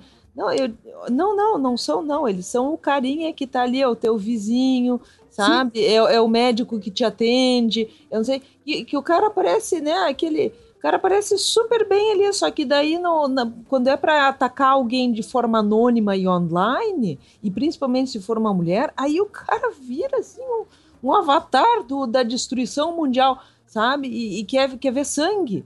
E eu complemento isso com uma pergunta muito sincera. Se eles são tão minoria assim, por que, que essa maioria de nerd não faz alguma coisa sobre isso? Uhum. Uhum. É. Sabe?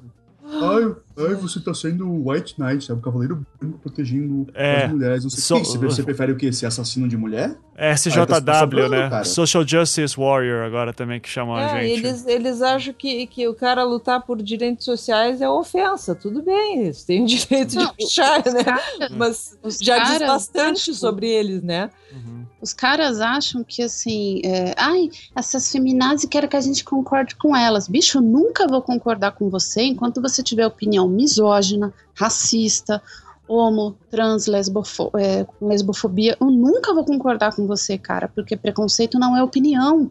Uhum. Então, opinião é uma coisa assim, eu gostei de um filme, o Ivan não. Então nós temos nossas opiniões. Se ele começa a me atacar e me chama de puta, vagabunda, vadia, piranha, isso não é opinião. Uhum. Sim. Perfeito. Então, os caras, eles, eles repetem isso de, ah, essas feminazes, toda uma comida, foto de rola. Isso não é opinião. Então, nunca, óbvio, nós nunca vamos concordar. Então, a gente chega num nisso- espaço nerd. É, a gente Sempre chega num espaço do- nerd. Não, pode falar. Começa a dar uma opinião, os caras já vêm com isso. Ah, mas tinha que ser mulher mesmo, né? Ou então, apesar de ser mulher, eu concordo com você. Uhum. Uhum. Então, a gente já é a segunda classe, né? O, o Claro. cidadão de segunda classe. E Quando isso acontece recorte de- muito, né? Isso que é foda. Sim. É, eu vou dizer Aí um você, colo- aí você coloca o recorte da raça. Pior ainda. Você coloca o recorte da orientação.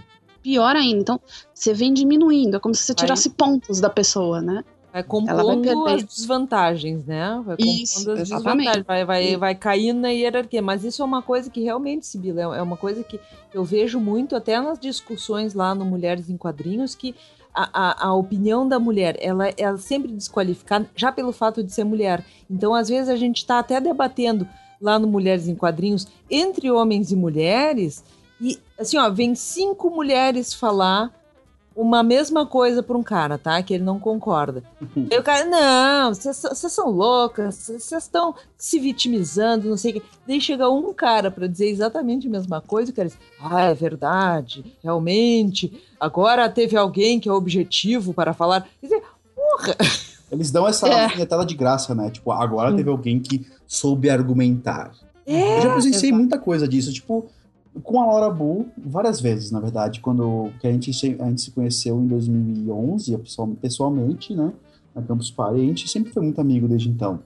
A gente tem- se afastou um pouco desde o ano passado e tal, porque questão de trabalho ainda por cima, né, a gente tá em âmbitos diferentes, bem diferentes, mas a gente sempre foi bem próximo nesse quesito, e muitas vezes ela tava lá falando uma coisa no site de comentários do Pick Vader, na parte de comentários lá, e aí os caras falando, não, nada a ver, nada a ver, nada a ver. Chegava a Pips, que também já fez parte do site, nada a ver, nada a ver, nada a ver. Vic Salles, que também fazia parte do site, nada a ver, nada a ver, nada a ver. Aí eu falava assim, o óbvio, eu basicamente fazia um, um micro apanhado. Ah, então, finalmente alguém que sabe argumentar. Não, velho, o que, que tu tá falando, cara? Olha como que é É. escroto.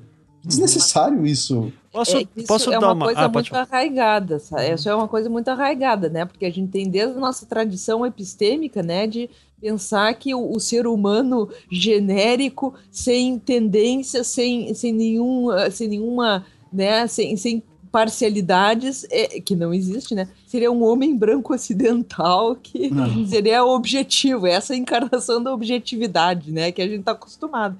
Porque a mulher não, a mulher sempre é meio louca, ela sempre tá, sabe? Sabe? Então, então, ah, a mulher não sabe o que quer, né? Fica o tempo todo escolhendo roupa e nunca sai ah, de casa. Uhum. Ai, não sei o que. Eu acho que mulher vai querer, vai saber. Ah, você tem que escolher. Ou então aquela coisa assim, ah, ela tá falando isso porque é mulher. Daí o homem chega a falar a mesma coisa. Ah, realmente, realmente. É. Esse cara sabe tudo. Olha, Esse eu cara sabe pra caralho. Posso dar um exemplo que aconteceu comigo esses dias? É, eu não tinha assistido ainda ao Mad Max, né? O último que saiu. Daí finalmente apareceu lá na iTunes Store e tal. Daí, ah, vou assistir finalmente aí. É, e a minha esposa tava super afim de assistir porque tava todo mundo falando, né? De, porra, a representação da mulher tá foda, furiosa e blá blá blá blá. E daí deu aquela explosão, assim, de, de imagem. O filme já começa numa adrenalina fodida. Eu já, puta, que bacana, né? Daqui a pouco assistindo, daqui a pouco aparece finalmente a hora das. das uh, da, a hora que aparece lá as mulheres do. Esqueci o nome do cara, o Crazy Joe. É, o, o, Immortan Joe. Joe. Immortan, Immortan Joe. Joe, isso. Cara, quando aparece elas, elas aparecem semi-nuas, se banhando, uma cena super sensual assim. E daí eu já disse, Cara, esse é o tal do filme que falaram que a mulher estava bem representada, etc. Mas, tipo, eu deixei quieto, assim, sabe? Porque eu tava ainda na mente com toda aquela questão que me falaram, não, mas o filme é feminista, blá blá blá. E daí eu percebi que minha esposa parou de olhar o filme, assim, uma hora assim. Daí eu disse, você não tá gostando do filme? Daí ela disse, é, eu não sou homem, não tô achando bacana. Daí eu digo, mas, mas vamos ver o resto do filme pra ver. Daí ela, daí ela falou, Ivan, já no início, já tá me mostrando mulher seminua. Sabe? Então, o dia anterior a gente tinha visto um outro filme que também aparece uma mulher seminua também, sabe? Que numa cena que não precisava. E o filme era bom. E daí eu, daí eu fui idiota. Pra você ver como é difícil as coisas. Eu fui escroto para dizer assim: não, mas é que, porra, pensa como produtor do filme. Ele, na cabeça dele, mulher seminua é uma coisa bonita né, e tal. E, e, isso deixou ela braba e eu não consegui ver isso na hora, mas de novo, porque eu sou homem, então para mim é óbvio, tipo, ah, é um recurso estético que o cara tá usando, mas a mensagem que ele vai passar depois é mais interessante. Daí, resultado, não terminamos de assistir o Mad Max, porque decidimos ver outra coisa uh, que fosse mais interessante para ela, porque eu queria ver filmes com ela, não queria ver um filme sozinho com ela do lado.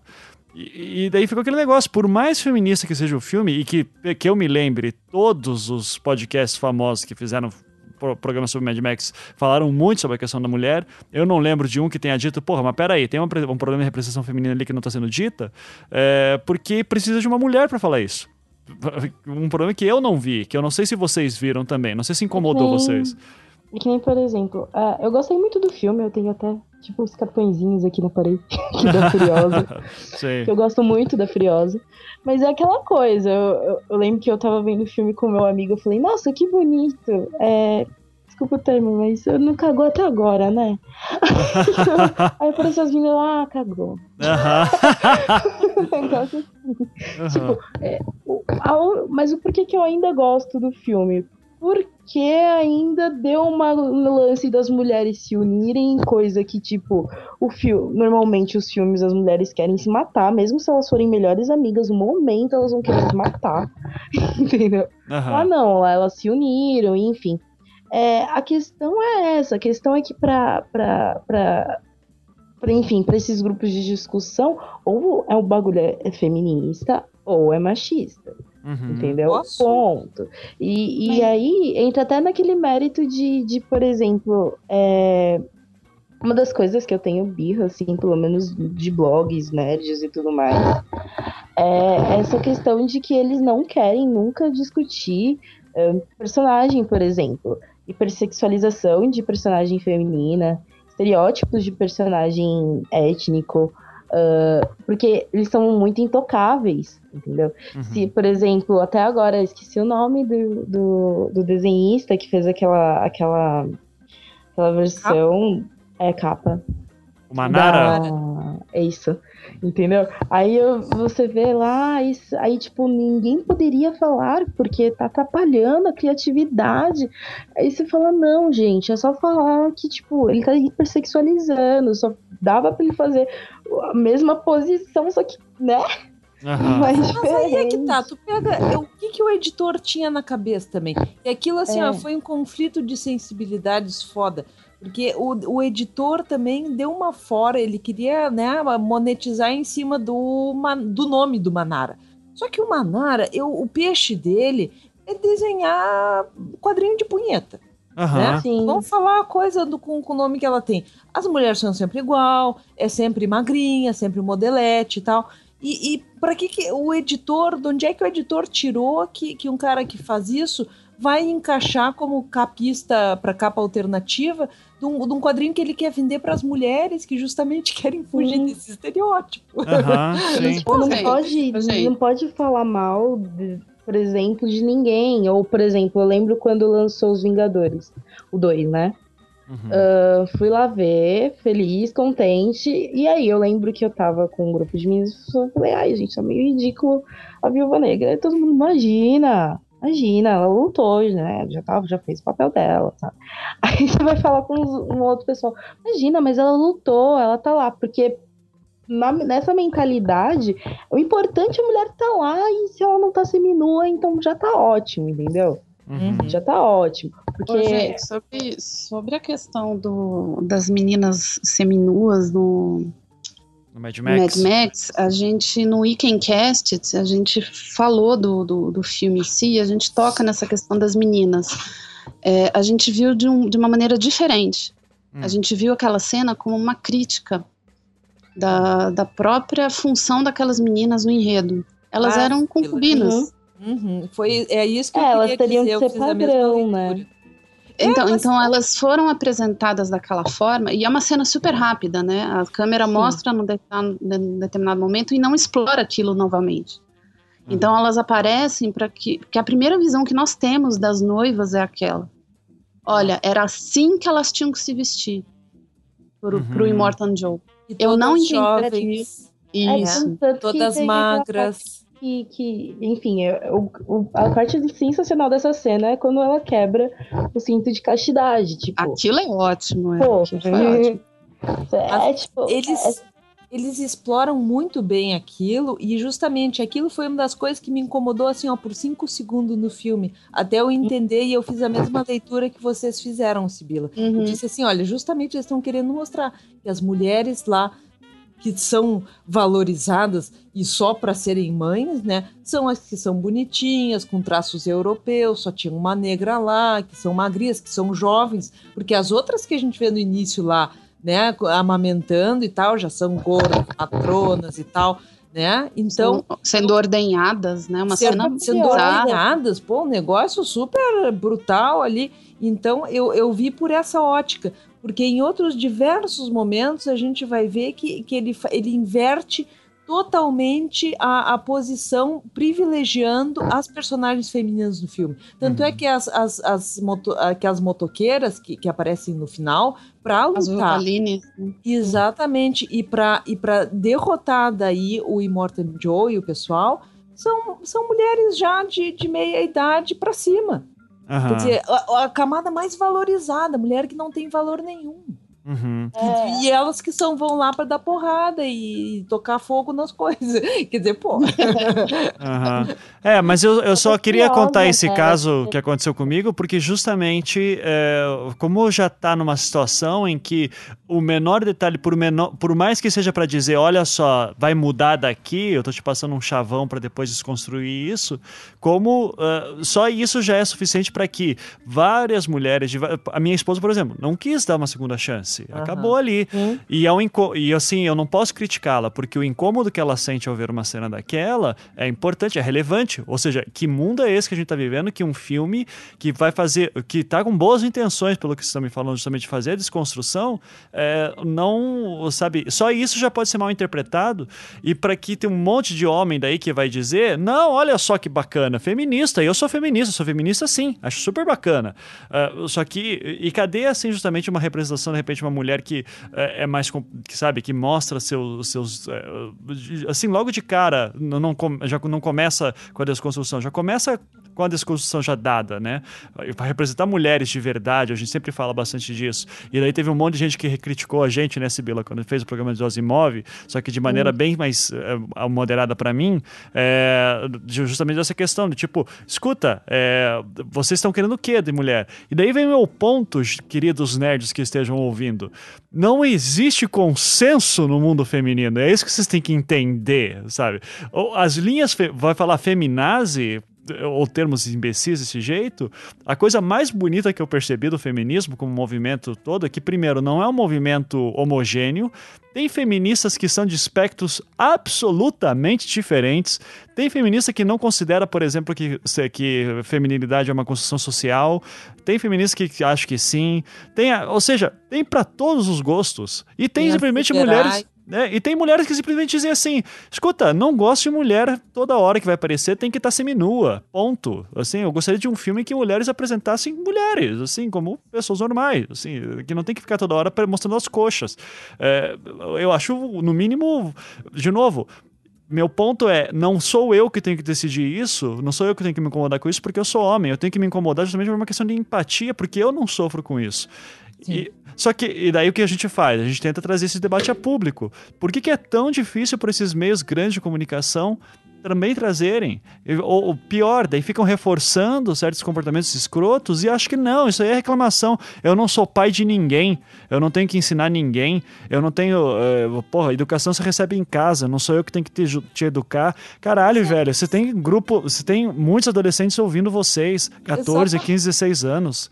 Para com isso. Tá, tá colocando o discurso, e exatamente, tá colocando um discurso publicamente. Uhum. E se tu tem uma audiência, tu tem lá não sei quantos mil seguidores, tem que parar um pouquinho para pensar, né? Ah, e eu duvido que um desses caras que esteja reclamando de feminismo, etc., dizendo que isso é tudo mimido politicamente correto, tenha lido um livro da Judith Butler, vai, que é, tipo, é arroz de festa. Qualquer. Vai, vai começar a ler feminismo, vai lá ler Judith Butler. Que tem uma galera que não gosta. Vai, pronto. Os caras, os caras assistem Star Trek, tem mulher almirante, mulher comandante de, de nave estelar, capitã de nave estelar, tem mulher construindo motor de dobra da Enterprise. E os caras não querem mulher dentro do nerdismo. Não, mas Sibila, daí uhum. elas foram por mérito, sabe? Porque elas. Ah. Não, não, pessoal, ninguém ah, ligou é. pro gênero dela. A questão é uhum. é que ela é, é, ela é competente. Então eu sou daltônico para gênero, sabe? Eu, eu é, o que me importa é se você faz bem. O mundo de Star Trek aboli, aboliu todo esse preconceito de gênero. Ele não pensa nisso em momento nenhum. Uhum. Né? É. O universo de Star Trek. perguntou para engenheira se ela você você é casada, pretende ter filhos, é, né? é, Antes de contratar lá para uma Enterprise, sei lá o quê, uhum. porque olha Deu vai pro bem capitão, pro mundo real né? para tu ver. Deu pro capitão para ser engenheira? É. Não, Star Trek aboliu todos os preconceitos. Uhum. O cara não consegue abolir um e ainda chama a menina que reclama de feminazi. Uhum. Querido, você vai enfiar sorvete na testa pro resto da vida. Porque uhum. você não sai mais do mesmo. Uhum. É. E, tipo, eles acham que, tipo, a, a menina que tá lá, que conseguiu o espaço dela, ela é, foi muito fácil chegar lá. Só que eles esquecem que menina é desestimulada a muitas coisas desde criança. Exato. Entendeu? Enquanto uh, os meninos são mais facilmente atraídos pela engenharia, a gente, por mais que a gente goste de brincar com ferramenta, a gente nunca vai ganhar um kit de ferramenta. Entendeu? Pra gente poder brincar e se estimular e talvez começar a gostar daquilo, né? Uh, enquanto, por exemplo, mulheres desenhistas, elas são fadadas às vezes a desenharem, por exemplo, eu tinha, tenho uma amiga, essa minha amiga que desenhou durante muito tempo mangá. Ela trabalhou durante um tempo num lugar que sempre queriam que ela fizesse os desenhos das menininhas, por mais que ela quisesse ter uma pegada, sei lá, cabelo do zodíaco. Não, entendeu? O, o, o, fo, o, fo, o foco dela era desenhar coisas tipo Nana, entendeu? Uhum. E só, porque mulher tem que ser explorado este lado sensível, entendeu? É. Então, é, é muito fácil pro cara, pro homem falar da meritocracia, sendo que pra mulher é bem mais difícil, entendeu? Sendo que sempre tem uma cobrança a mais, você tem que mostrar mais, porque se uhum. você não mostra mais, é, você não é o suficiente o bastante, porque você tem que mostrar mais, e você tem que mostrar que você é feliz nos âmbito, no âmbito pessoal. Enquanto o cara não precisa, tipo, sei lá, ser casado, ter filho, é. entendeu? Mas a mulher é cobrado isso, é questionado isso, mas você não quer ter, entendeu? Então, é, acaba que é muito fácil esses caras dizerem assim, ah, ela tá lá porque ela, ela, ela fez mais que as outras. Não, é que simplesmente às vezes ela teve é, alguma ajuda mais que as outras, às vezes teve um pouco mais de dinheiro que as outras, às vezes ela teve uma família que apoiou mais que as outras, entendeu? Uhum. É, Não, é eu um vou, conjunto de coisas. Eu vou dar até um, um, caso que aconteceu numa das universidades que eu dou aula, eu não vou citar para não ficar feio, né? Mas é, teve alguns dois anos, isso eu acho já, me, é, entrou a turma de calouros, né, pessoal, ou bicho, dependendo do lugar que você está no país, que são uh, o pessoal que acabou de entrar na faculdade e entrou uma, um grupo de meninas no, no curso de engenharia civil, né? Engenharia civil, daí, gente importante ali e tal. Daí teve o trote, teve o tal do trote dos calouros. O que que fizeram os, esses nobres bacharéis, futuros nobres bacharéis aí da engenharia civil?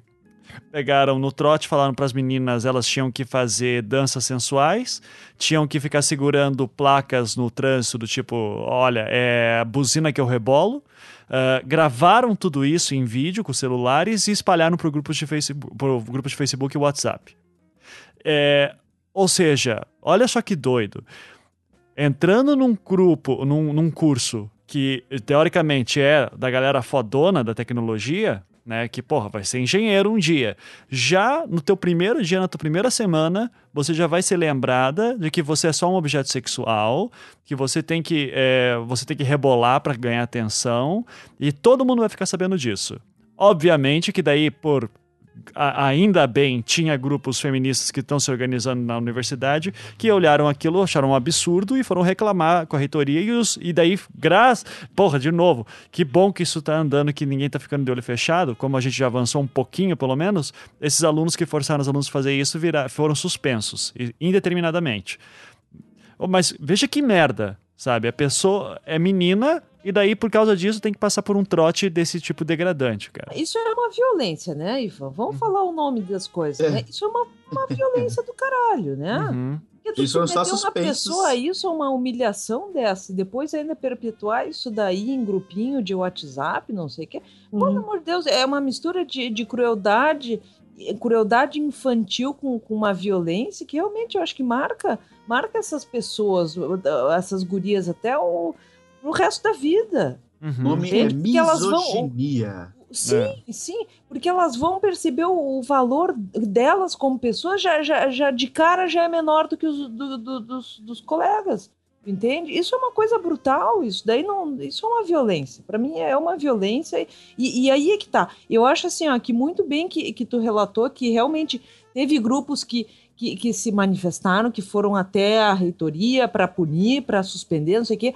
Porque o que, que acontece? É muito difícil tu ficar uh, se, se, debatendo com, com essas pessoas uma a uma. A gente tem que criar espaços que, em que essas ações, essas atitudes, esses discursos não sejam mais tolerados. E aí entra a questão da podosfera. Entende? A, a gente está vendo que está te, tendo uma mudança de comportamento sabe? Que o cara que falar essas bosta e sabe que, que vocês todos falaram até agora, daqui a pouco o cara não vai ser, o cara vai, o cara vai ser ridicularizado. Uhum. O cara vai ser obrigado a sentir vergonha daquilo que ele disse. Sim. Entende? Isso é importante. Uhum. Né? Sim. Porque senão fica, fica essa coisa, né? Os caras saem fazendo. E aí a atitude, por exemplo, eu ouvia muito o Jovem Nerd até dois anos atrás. Mas chegou uma hora que, que nem as gurias disseram e que nem tu disse, poxa, para uma mulher chega uma hora que tu diz, olha, eu não sou obrigada mais a aguentar esse tipo de piada. Uhum. É, eu vou ouvir outros conteúdos. Foi o que eu fiz. Sim. É, Olha, tem um a ponto. A representatividade em si do meio nerd é problemática, a gente já falou disso bastante, né? Quantas pessoas que eles convidam, uh, mas eles também são bem seletivos ao que eles consomem e acham que é bom ou não em questão de representatividade, né? Porque Star Wars, que é o O do Borogodó dos nerds, tem uma mulher, uhum. tem um negro, né, que começa sendo traidor no segundo filme, e... Uma mulher branca, né? Né? Porque negra era aquela dançarina pintada de verde. É. E a, que a grande contribuição dela, as pessoas tentando achar o frame exato onde aparece o seio dela que vazou na roupa. Ah. Parabéns para os nerds pela, pela grande vitória, né? E a gente vê o quanto essa questão de misoginia é entranhada nesse nerdismo, especialmente em Star Wars. Praticamente todas as bonecas da Princesa Leia são dela vestida de escrava. Sim. De biquíni, né? Mas nem sobre o Biquíni filme de antigo. metal. É só ver o filme novo, a, a- a- uma mina protagonista, um negro protagonista. Óbvio que eles cagam em cima das duas pessoas. Cadê o Luke Skywalker? Cadê o Han Solo? Não, não podemos ter coisas novas, porque o que importa é o Han Solo e o Chewbacca, obviamente, né? Quem se importa com um protagonista negro em porra de dois- em 2015, né?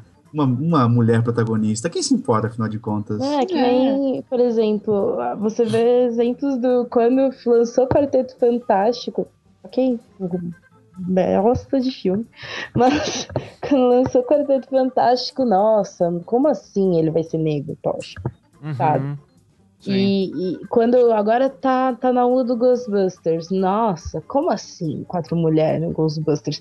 E como assim? Eu já vi, tipo, como assim? Poxa, não pegaram nenhuma bonita, sabe? Ah. Porque. Nossa, os uniformes parecem coisa de roupa de gari. Sim, porque os É. uniformes antigos eram muito bonitos, né? Porque o propósito é, É, esse. tipo, e as mulheres que estão lá, tipo, são normais. Eles criam modelos, entendeu? Eles criam o Megan Fox e pá. Não, e Ah. reclamaram, reclamaram, ai, porque tem gorda aí na- no- no- nos Ghostbusters. Hum. O Dan Aykroyd era ma- magérrimo, né? E ninguém nunca Exatamente. reclamou que, que era tudo homem, né? Ninguém nunca assim, pô, mas só É, tem homem aqui. exatamente. não Aliás. Eu não sei se vocês já assistiram o Young Justice, uma série animada que é muito espetacular do Cartoon Network, e foi cancelada porque, né, ah, porque meninas estavam comprando muitos bonecos de meninos e a Hasbro não, não tava curtindo isso. Meu Deus. Ah, eu É. ouvi falar disso, eu não Ok. vi a série, mas eu ouvi falar disso, e até questão de marketing, já li um artigo também, dizendo que, que os caras não estavam sabendo lidar. É, o que não estava sabendo lidar era a, é, a Hasbro, né, que vendia joguinho, não estava sabendo fazer a menor coisa. A ela estava excelente, tanto que no segundo episódio, o, o Asa Noturna, ele faz um grupo só de heroínas e... ou não, perdão, no primeiro, no primeiro episódio. No primeiro episódio, um grupo só de heroínas, e explica por que ele está fazendo um grupo só de heroínas. Aí eu não lembro se a, a Garota Maravilha ou a Batgirl fala assim, é, mas tu nunca precisou arranjar uma desculpa pra fazer um grupo só de homens, né? E Aham. ele, ele olha assim pra todo mundo, é, não tem uma, não tem um, que- não tem como responder isso que tu falou, né? Eu vou só desligar aqui, tá? tô, tô indo embora, Aham. sabe? É aquela, aquela nos dedos assim, quem tapa nos dedos que tu sente que é muito bem encaixado. Uhum. É, mas, mas sabe, Stefan, quer, quer, quer apostar quanto que quando sair o Star Wars vai ter um monte desse podcast nerd falando, puta, que legal, agora a mulher, bacana. Vai estar vai tá, vai tá super vestindo a camisa, sabe? Só que não vai ter uma mulher discutindo. Quer apostar quanto? Sabe? Que não vai ter um negro discutindo. Vai ser Com tudo. certeza. É isso que me incomoda. que, por exemplo, o meu amigo tava falando, meu amigo também nerd, ele tem um filhinho de 6 anos, que é um menininho negro, e tipo, o menino adorou, porque vê, se vê ali, saca, Uhum. no trailer. E as pessoas elas não sabem o quanto que é importante você ter uma representatividade. Eu lembro que durante muito tempo eu gostava muito mais, hoje em dia eu gosto mais de Star Wars, mas durante o tempo eu gostava muito mais de Star Trek por causa da Uhura, sabe?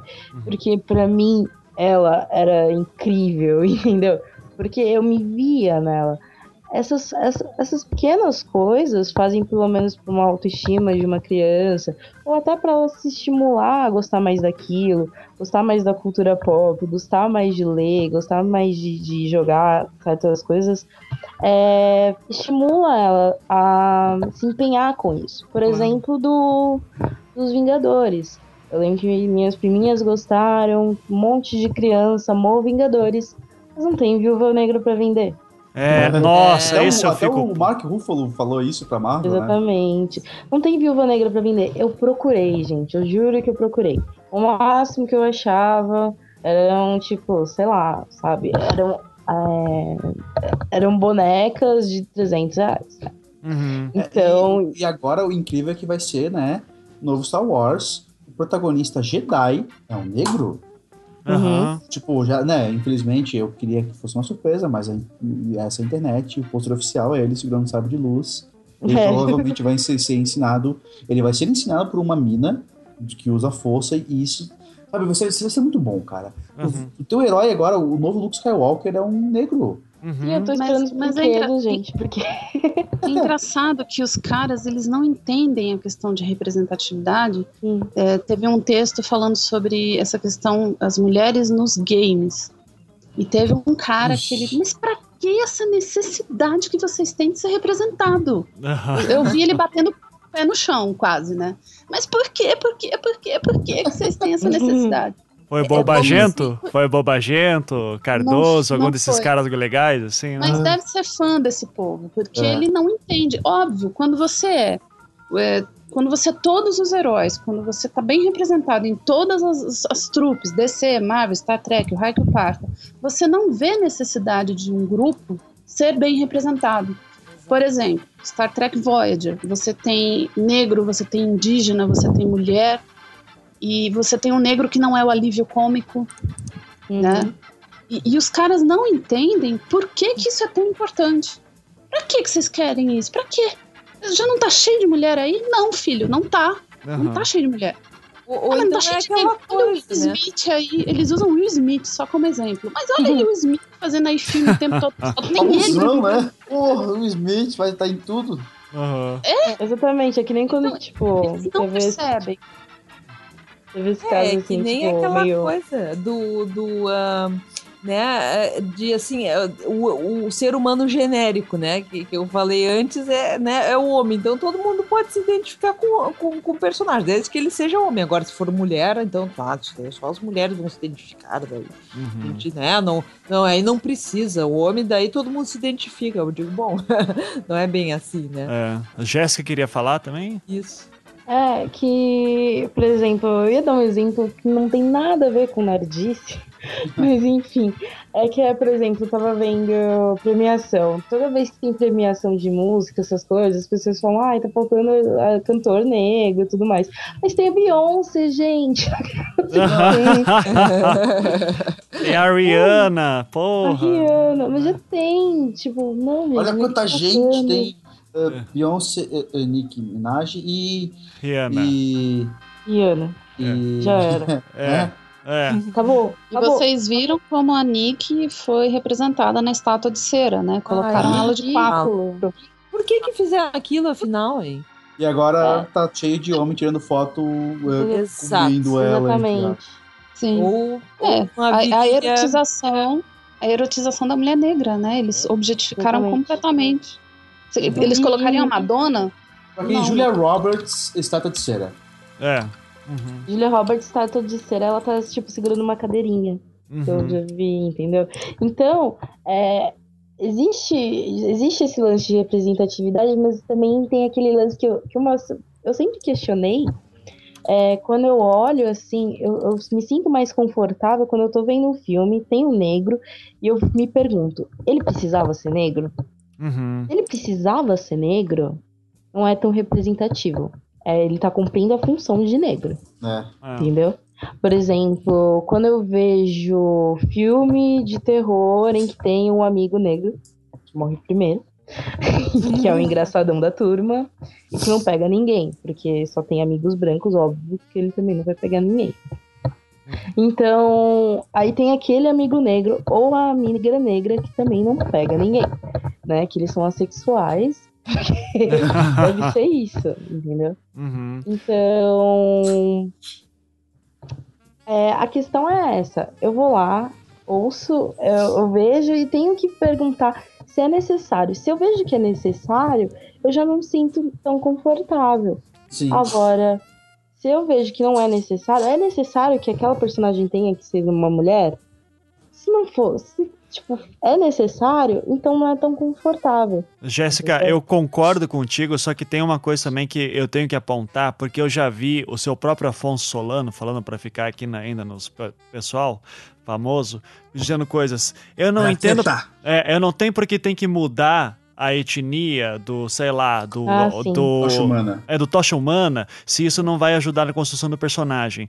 E eu digo, não! Porra, tem que mudar justamente por causa disso, porque o menino negro tem que ler e tem que ver essa representação ali.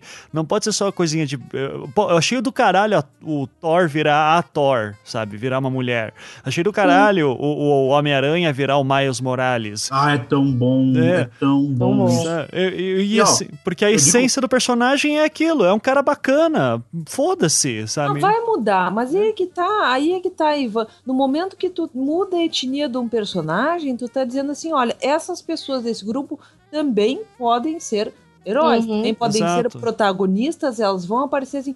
Pra mim muda tudo, não é aquela coisa, sabe, de dizer, Mas aí, ah, não, é tudo coisa. ser humano, sabe? Eu acho que muda tu mudar pra uma mulher e um personagem notório, personagens notórios como o, o Homem-Aranha, o Thor, etc., pô, vai atrair, vai, vai, vai fazer as pessoas se questionarem. Vai Mas já aconteceu coisas contrárias.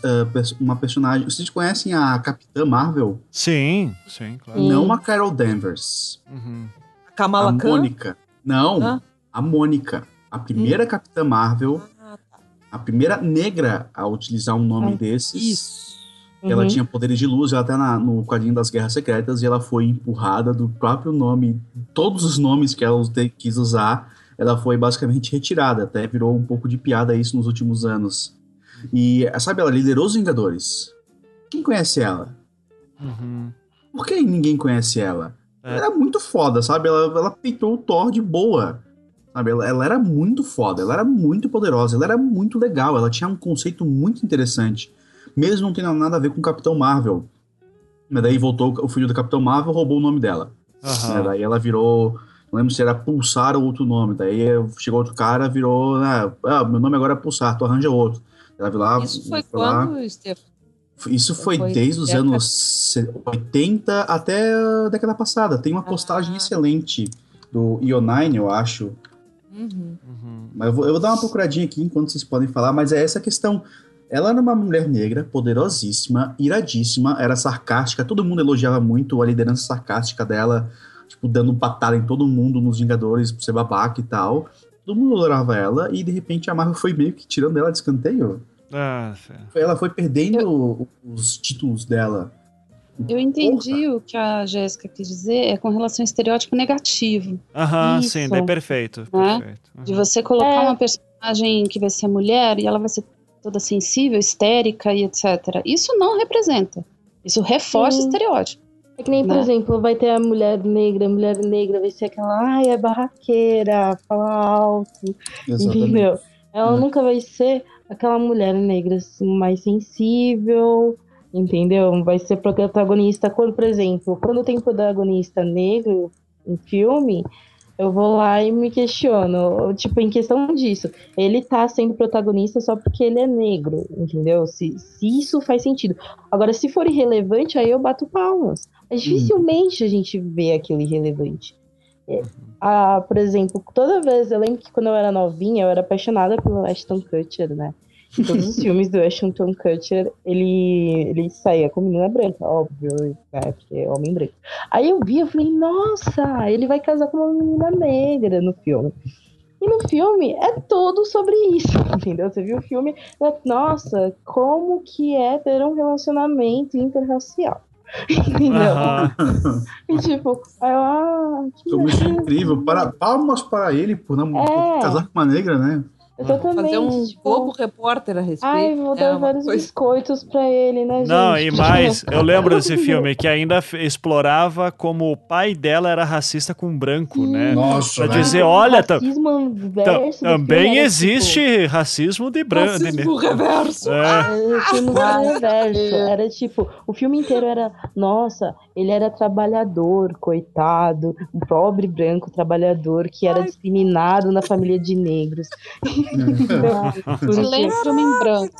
É, e, tipo, aí eu, eu olhei aquele filme, aí eu falei, gente, não gosto mais Ashton Kutcher. Ah, Gente, o, o texto da Mônica Rambeau tá ali no, no chat, dá pra ver as várias identidades e aparências que ela teve ao longo do tempo. Hum, coloquei, já, já vai estar tá no post também ali pro Posso pessoal ver. só acrescentar uma observação, porque a, vontade. a respeito da, das, da, da representação das mulheres, né? O, o, com o gancho que a Sibila puxou aí, que não é sempre só aquela. Ai, o interesse romântico, a mulherzinha frágil, a mulherzinha delicada e gostosa, não sei o quê. É pior ainda quando a mulher serve de motivação para ação do pro enredo e para ação do herói.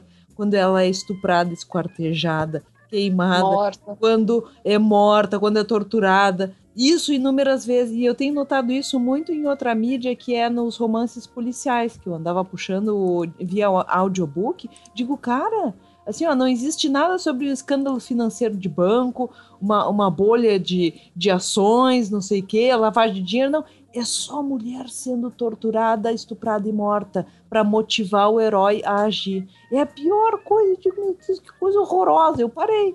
Uhum. Parei de procurar, porque eu digo, não, que coisa doente. É, exatamente.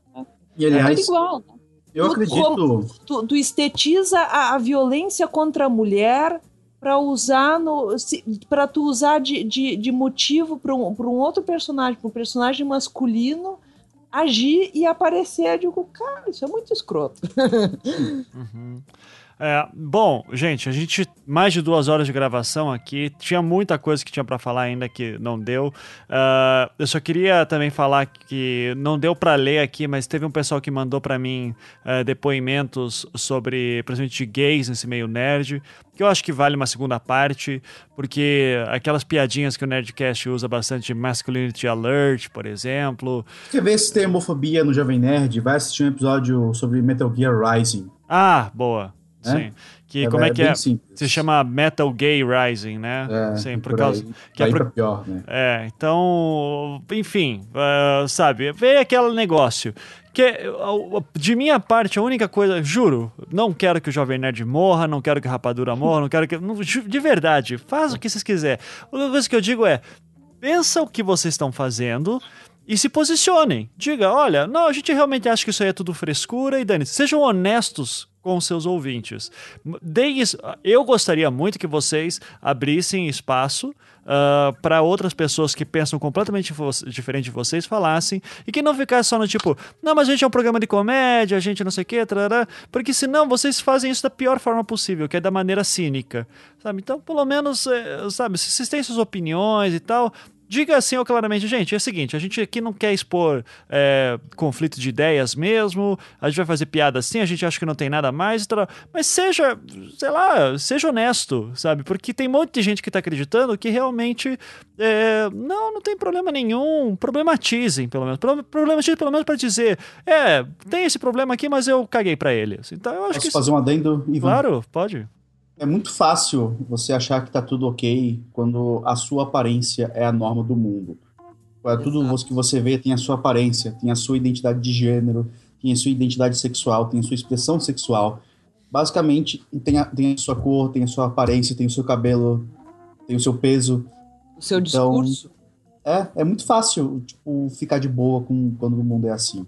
Uhum. Muito fácil, É. fácil. Se bem que eles vão É dizer isso. sobre questão de peso, eles vão dizer, não, a gente é gordo, a gente sempre sofreu gordofobia. Digo, ah, calma Não se lá. alimenta né? gordofobia, só tu assistir o episódio do Nerd Police que eles fizeram.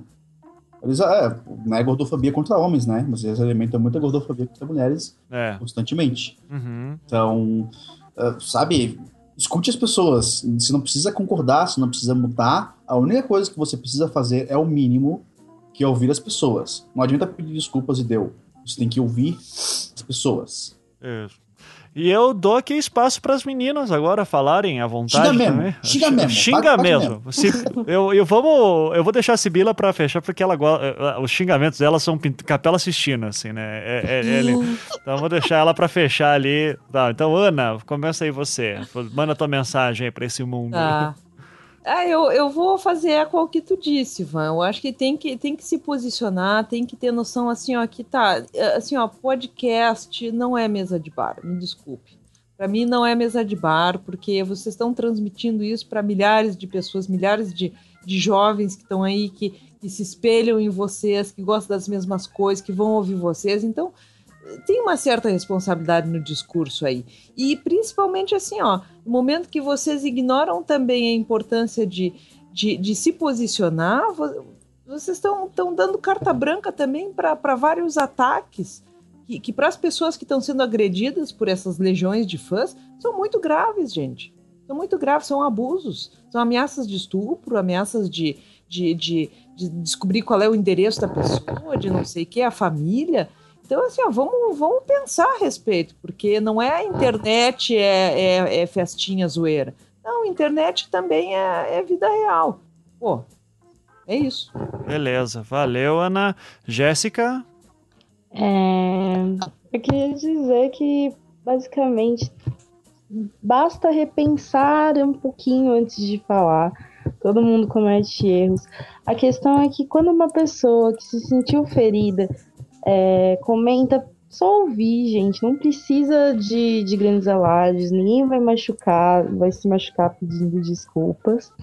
Uh, e também para entender que, ok, podcast, é, não, eles não são pais de ninguém, mas tem muitas pessoas novinhas que ouvem Jovem Nerd, por exemplo. Eu ouvi o Jovem Nerd, estava é, saindo da adolescência. Então, isso acaba formando ideias. E eu acho que tanto, tantos eles quanto nós, eles vão querer um futuro bom para as filhas deles, então eles vão querer que as pessoas respeitem as meninas. Então é só pensar bem antes de falar. E a última coisa que eu ia falar aqui eu lembro que eu esqueci de comentar é que friend zone não existe, só é, isso. É, esse, a gente já falou tanto sobre essa babaquice de friend zone e ainda assim tem gente, não, Ivan, você tá generalizando, existem outras friend zones, às vezes a menina não. realmente se aproveita. Não, vai tomar no cu, sério. Existe sério. uma friend zone, existe é a girlfriend zone. É.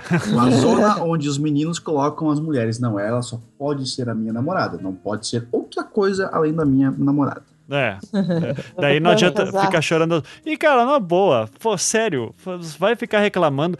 É coisa mais normal, guria não tá afim de você, você vai ficar agora rechaçando ela. E eu digo isso como alguém que já fez isso e morre de vergonha disso, cara. Não acredito que, sabe, que, que babaca, sabe? Você fica, ai, chorando, ai, porque eu sou um cara tão bacana e ela não vê isso. Foda-se, mano, na boa. Tem problema mais sério no mundo. Vai tomar quer no... ganhar o biscoito, quer ganhar o biscoito. É, ó, né? É legal. É, então é, cara, é. no friendzone não existe, vocês não são os caras mais legais, vocês não são mais legais só porque vocês não fazem academia.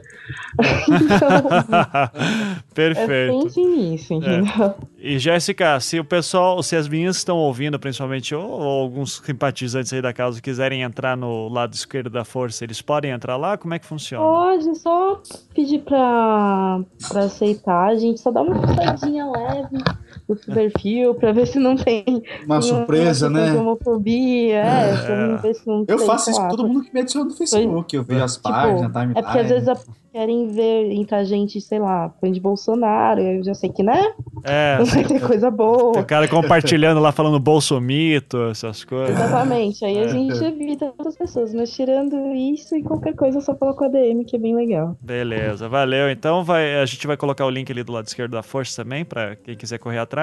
Obrigado, Jéssica, por ter participado. E Sibila, hum. agora vai lá. Sibila, você é linda no Twitter, assim não me decepciona agora. Manda ver. Ele fala com uma empolgação, né, gente? Não tem como. que é muito legal tu Nossa. tapaço no Twitter, cara. É muito legal. É verdade, é verdade. Tem que reconhecer, assim, é muito lindo. Não, ela é uma artista no Twitter. É, é fantástico. Eu, eu, fiquei muito indignada quando eu li o texto da Laura, porque eu também acompanhava o Pink Vader e eu falei, gente, realmente o blog sumiu, o que, que aconteceu? E quando ela expôs, eu não fiquei surpresa pelo fato de ter galera do Jovem Nerd, do, do Bobagento, não, não, me, não me espantou. É, logo em seguida que vieram as desculpas, eles jogaram as desculpas no vácuo, e aí quando a gente falou, peraí, mas vai ter desculpa e não vai ter mudança de postura? Pronto.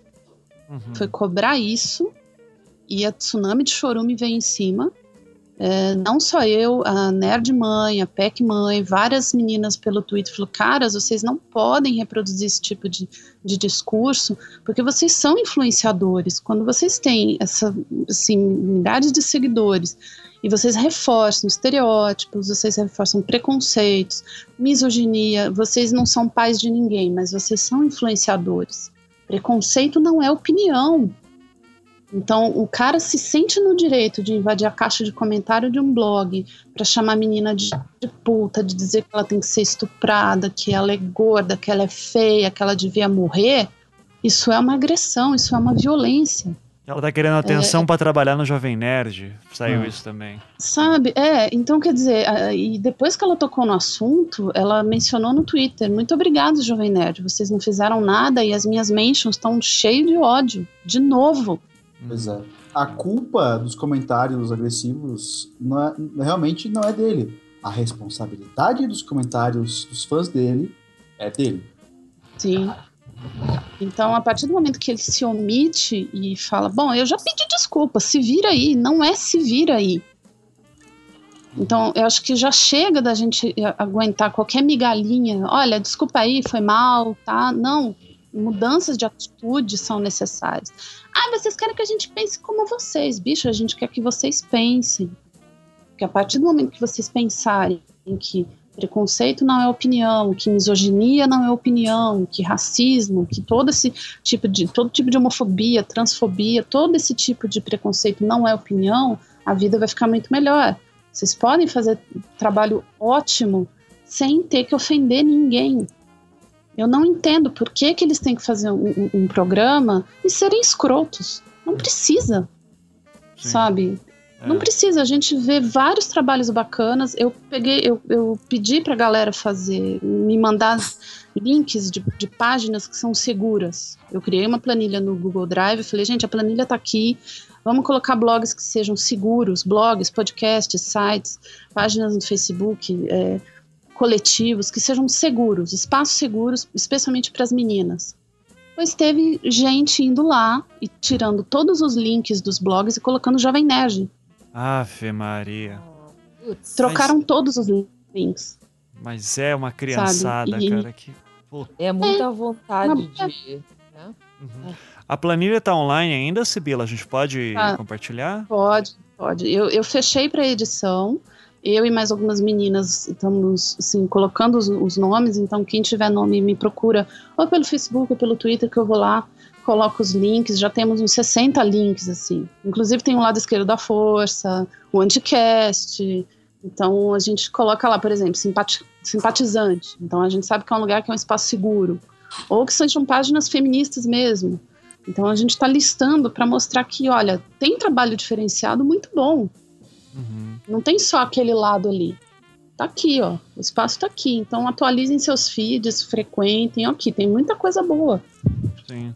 E, e eu complemento para dizer assim, já que assim, eu peço aos ouvintes do podcast que eu sei que tem muitos aqui que se, se sensibilizam com esse tipo de, de atitude, como a da Sibila, como que a gente está fazendo aqui, abrindo diálogo, tudo, que comece também a, assim, eu não vou dizer que combata fogo contra fogo, porque ódio gera ódio, enfim, mas assim, Seria bom se você segue lá o seu, bomba, o seu bobagento, sabe? Se você dá atenção ao que o Cardoso fala, aquelas co coisas escrotas que ele ficou falando, por exemplo. E aí, a gente já desconstruiu hoje, de um jeito escroto pra caralho.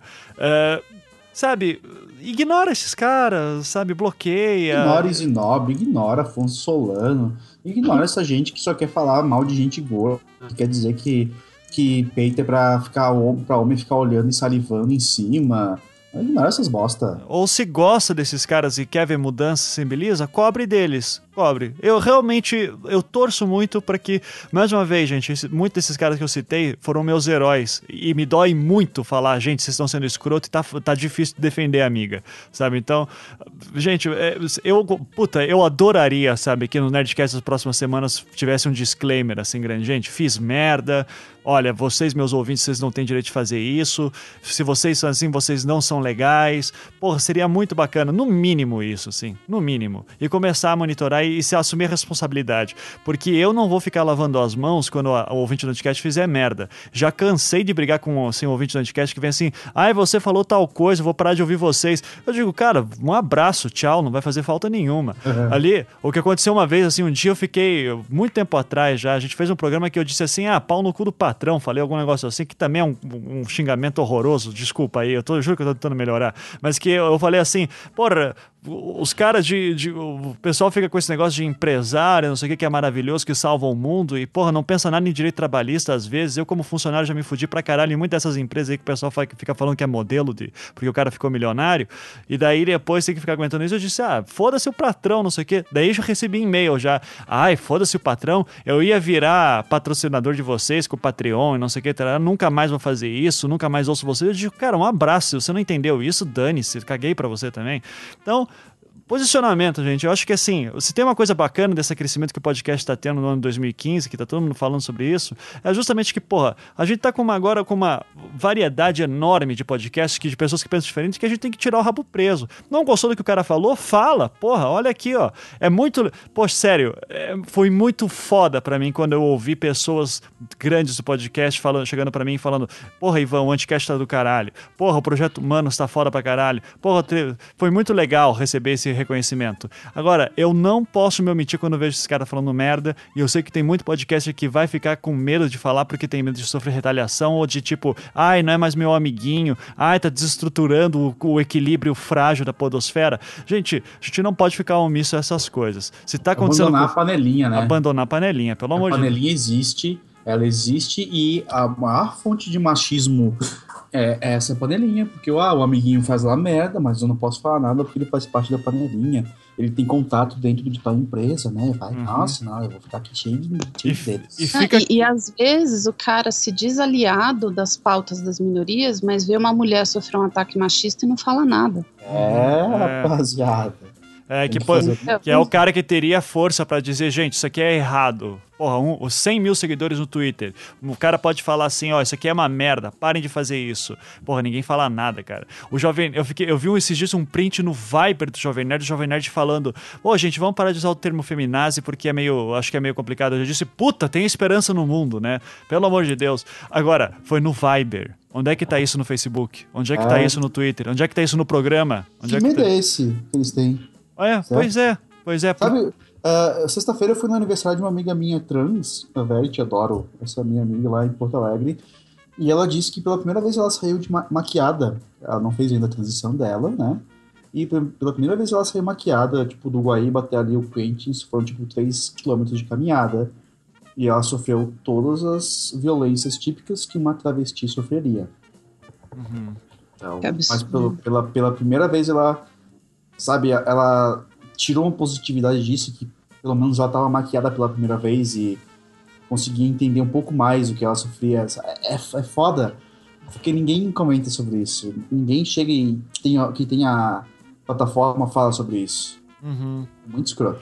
É, são invisíveis, né? Elas são invisíveis é ignorado esse assunto. E, porra, a gente é. vai depois de me falar que a internet é um meio democrático de comunicação, vá tomar no cu, na boa. Assim, tipo, a gente tem que justamente, se a, de, se a internet é democrática e você quer isso, então fala. Porque não, é muito fácil xingar Dilma, a, a, Dilma, né? É muito fácil xingar o PT, é muito fácil xingar não sei o quê. Eu quero ver o que está fazendo de mudança. Ah, eu tô gerando emprego. Foda-se. Fala aí, fala aí teu posicionamento político, se exponha, dá, dá cara a tapa. É isso que a gente quer ver e com isso, com certeza, que a internet vai mudar. E a gente gente não falou o programa inteiro, mas eu gostaria muito de dar os parabéns, pra, como sempre, para Meninas dos Mamilos, que, porra, olha como tem espaço. Duas mulheres fazendo pautas de discussão polêmicas toda semana aqui no B9 e, e sendo sucesso absoluto, assim. Ou seja, tem espaço para mulheres, é só também vocês também falarem. A gente vai dar espaço sempre que possível, vai ajudar nesse sentido e vamos tentar tirar um pouco desse churume na internet que tá foda. E esse programa vai dar muito, assim. Meu Deus do céu, eu já, eu, eu, eu vou desligar, eu, eu não vou nem ler os comentários, eu vou deixar uhum. rolando e, e, um abraço, né? Seja que Deus quiser. Não, eu vou publicar o programa e desligar a internet aqui em casa, cara. Eu vou, vou jogar videogame, assim, eu não, não tô nem aí. Daqui a dois meses tu volta. É. Nossa, aí vai, Metal Gear no 5, retiro. aproveita aí, né, cara? É isso. Porque assim acabou de sair, já fica baixando ali, esquece o mundo. É isso, eu comprei o Until Dawn agora, assim, acho que eu vou jogar um pouquinho ele também. Tá. Mas retiro espiritual. É. Eu acho importante. ah, tu falou de, né, da gente promover para mudar esse, esse tipo de diálogo.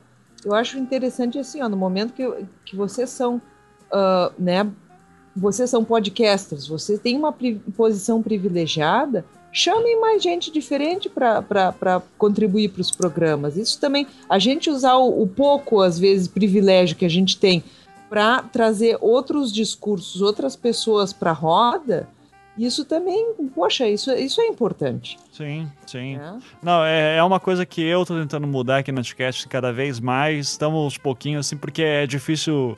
É, é que assim, tem uma coisa no Anticast que eu nunca falo, que eu, na verdade até falo, mas é que é, não. é, às vezes, como assim, tem eu, o Beccari e o Ankara. Eu sei que, tipo assim, gente, não tem programa essa semana, preciso gravar qualquer coisa agora. Vai, todo mundo no Skype agora. Tipo, isso é rápido, porque eu não consigo montar pautas muito organizadas. Eu vou até soltar aqui publicamente, eu tava tentando fazer entrevista com o Eduardo Vieira de Castro para falar sobre a questão dos índios no Brasil. Que é um cara fudido pra isso, né? Falou comigo no Twitter e tal, e daí eles não respondem, daí eu fico, puta que pariu, e agora, Ah, sabe? Daí... Eu ia adorar ouvir isso daí. olha. É, sabe, o, o Eduardo Vieira de Castro é um cara que eu admiro pra caralho o trabalho dele, assim, e tem um vídeo dele com o Rafuco que é lindo, assim, sabe, dele falando do índio, assim. Então é, é, A gente vai mudar, vai mudar, calma. Aos pouquinhos a gente vai conseguindo aí um grupo de, de galera desesperada que, tipo, tá. É que eu entendo desse negócio de, tipo, de última hora. Eu lembro que eu tinha um ex que ele tinha um podcast também. Aham, sim. Que, que, nossa, toda vez. Umas duas vezes ele. Hoje é, então, tô sem ninguém. tipo, eu não sei o que fazer. Que o dele era sobre mitologia. Eu falei, não sei o que eu vou falar. Ele, não, vamos. Aí eu, beleza. e eu não manjava do assunto. Era o Papo Lendário, por acaso? Isso, Ah, é, o do Léo, né? Do Léo. É, o Léo é brother nosso, assim, então, Ele é querido. sensacional. Um beijo pra ele. Então, é isso, gente. Uma- vamos tentar tornar essa internet um pouquinho melhor e pelo menos assim, se for pra brigar, a gente briga ali de mãos dadas e seja o que Deus quiser nos comentários aí, né? Então, queria agradecer a todo mundo que veio e vamos dar aquele tchau coletivo, então. Tchau! Ah, Por recomendação dos nossos queridos advogados, vai aqui um aviso final antes do recado aos patrões. Esse podcast foi composto por impressões pessoais de fatos notórios, compreendendo que a exposição pública de certos temas são importantes no processo democrático e comunicacional. Reforçamos que o Anticast é um espaço aberto para que qualquer um dos aqui citados possa se manifestar em seguida na leitura de comentários, num próximo programa, por voz, na área de comentários mesmo ou por e-mail, enviado para o endereço contato@anticast.com.br. Tradução se não gostou de algo e quiser se, se manifestar, falar pra gente diretamente, você será muito bem-vindo. Este programa é um oferecimento dos patrões do Anticast e as patroas também, que contribuem mensalmente com quantias a partir de um dólar para que nós possamos continuar tornando o mundo um lugar muito, muito pior.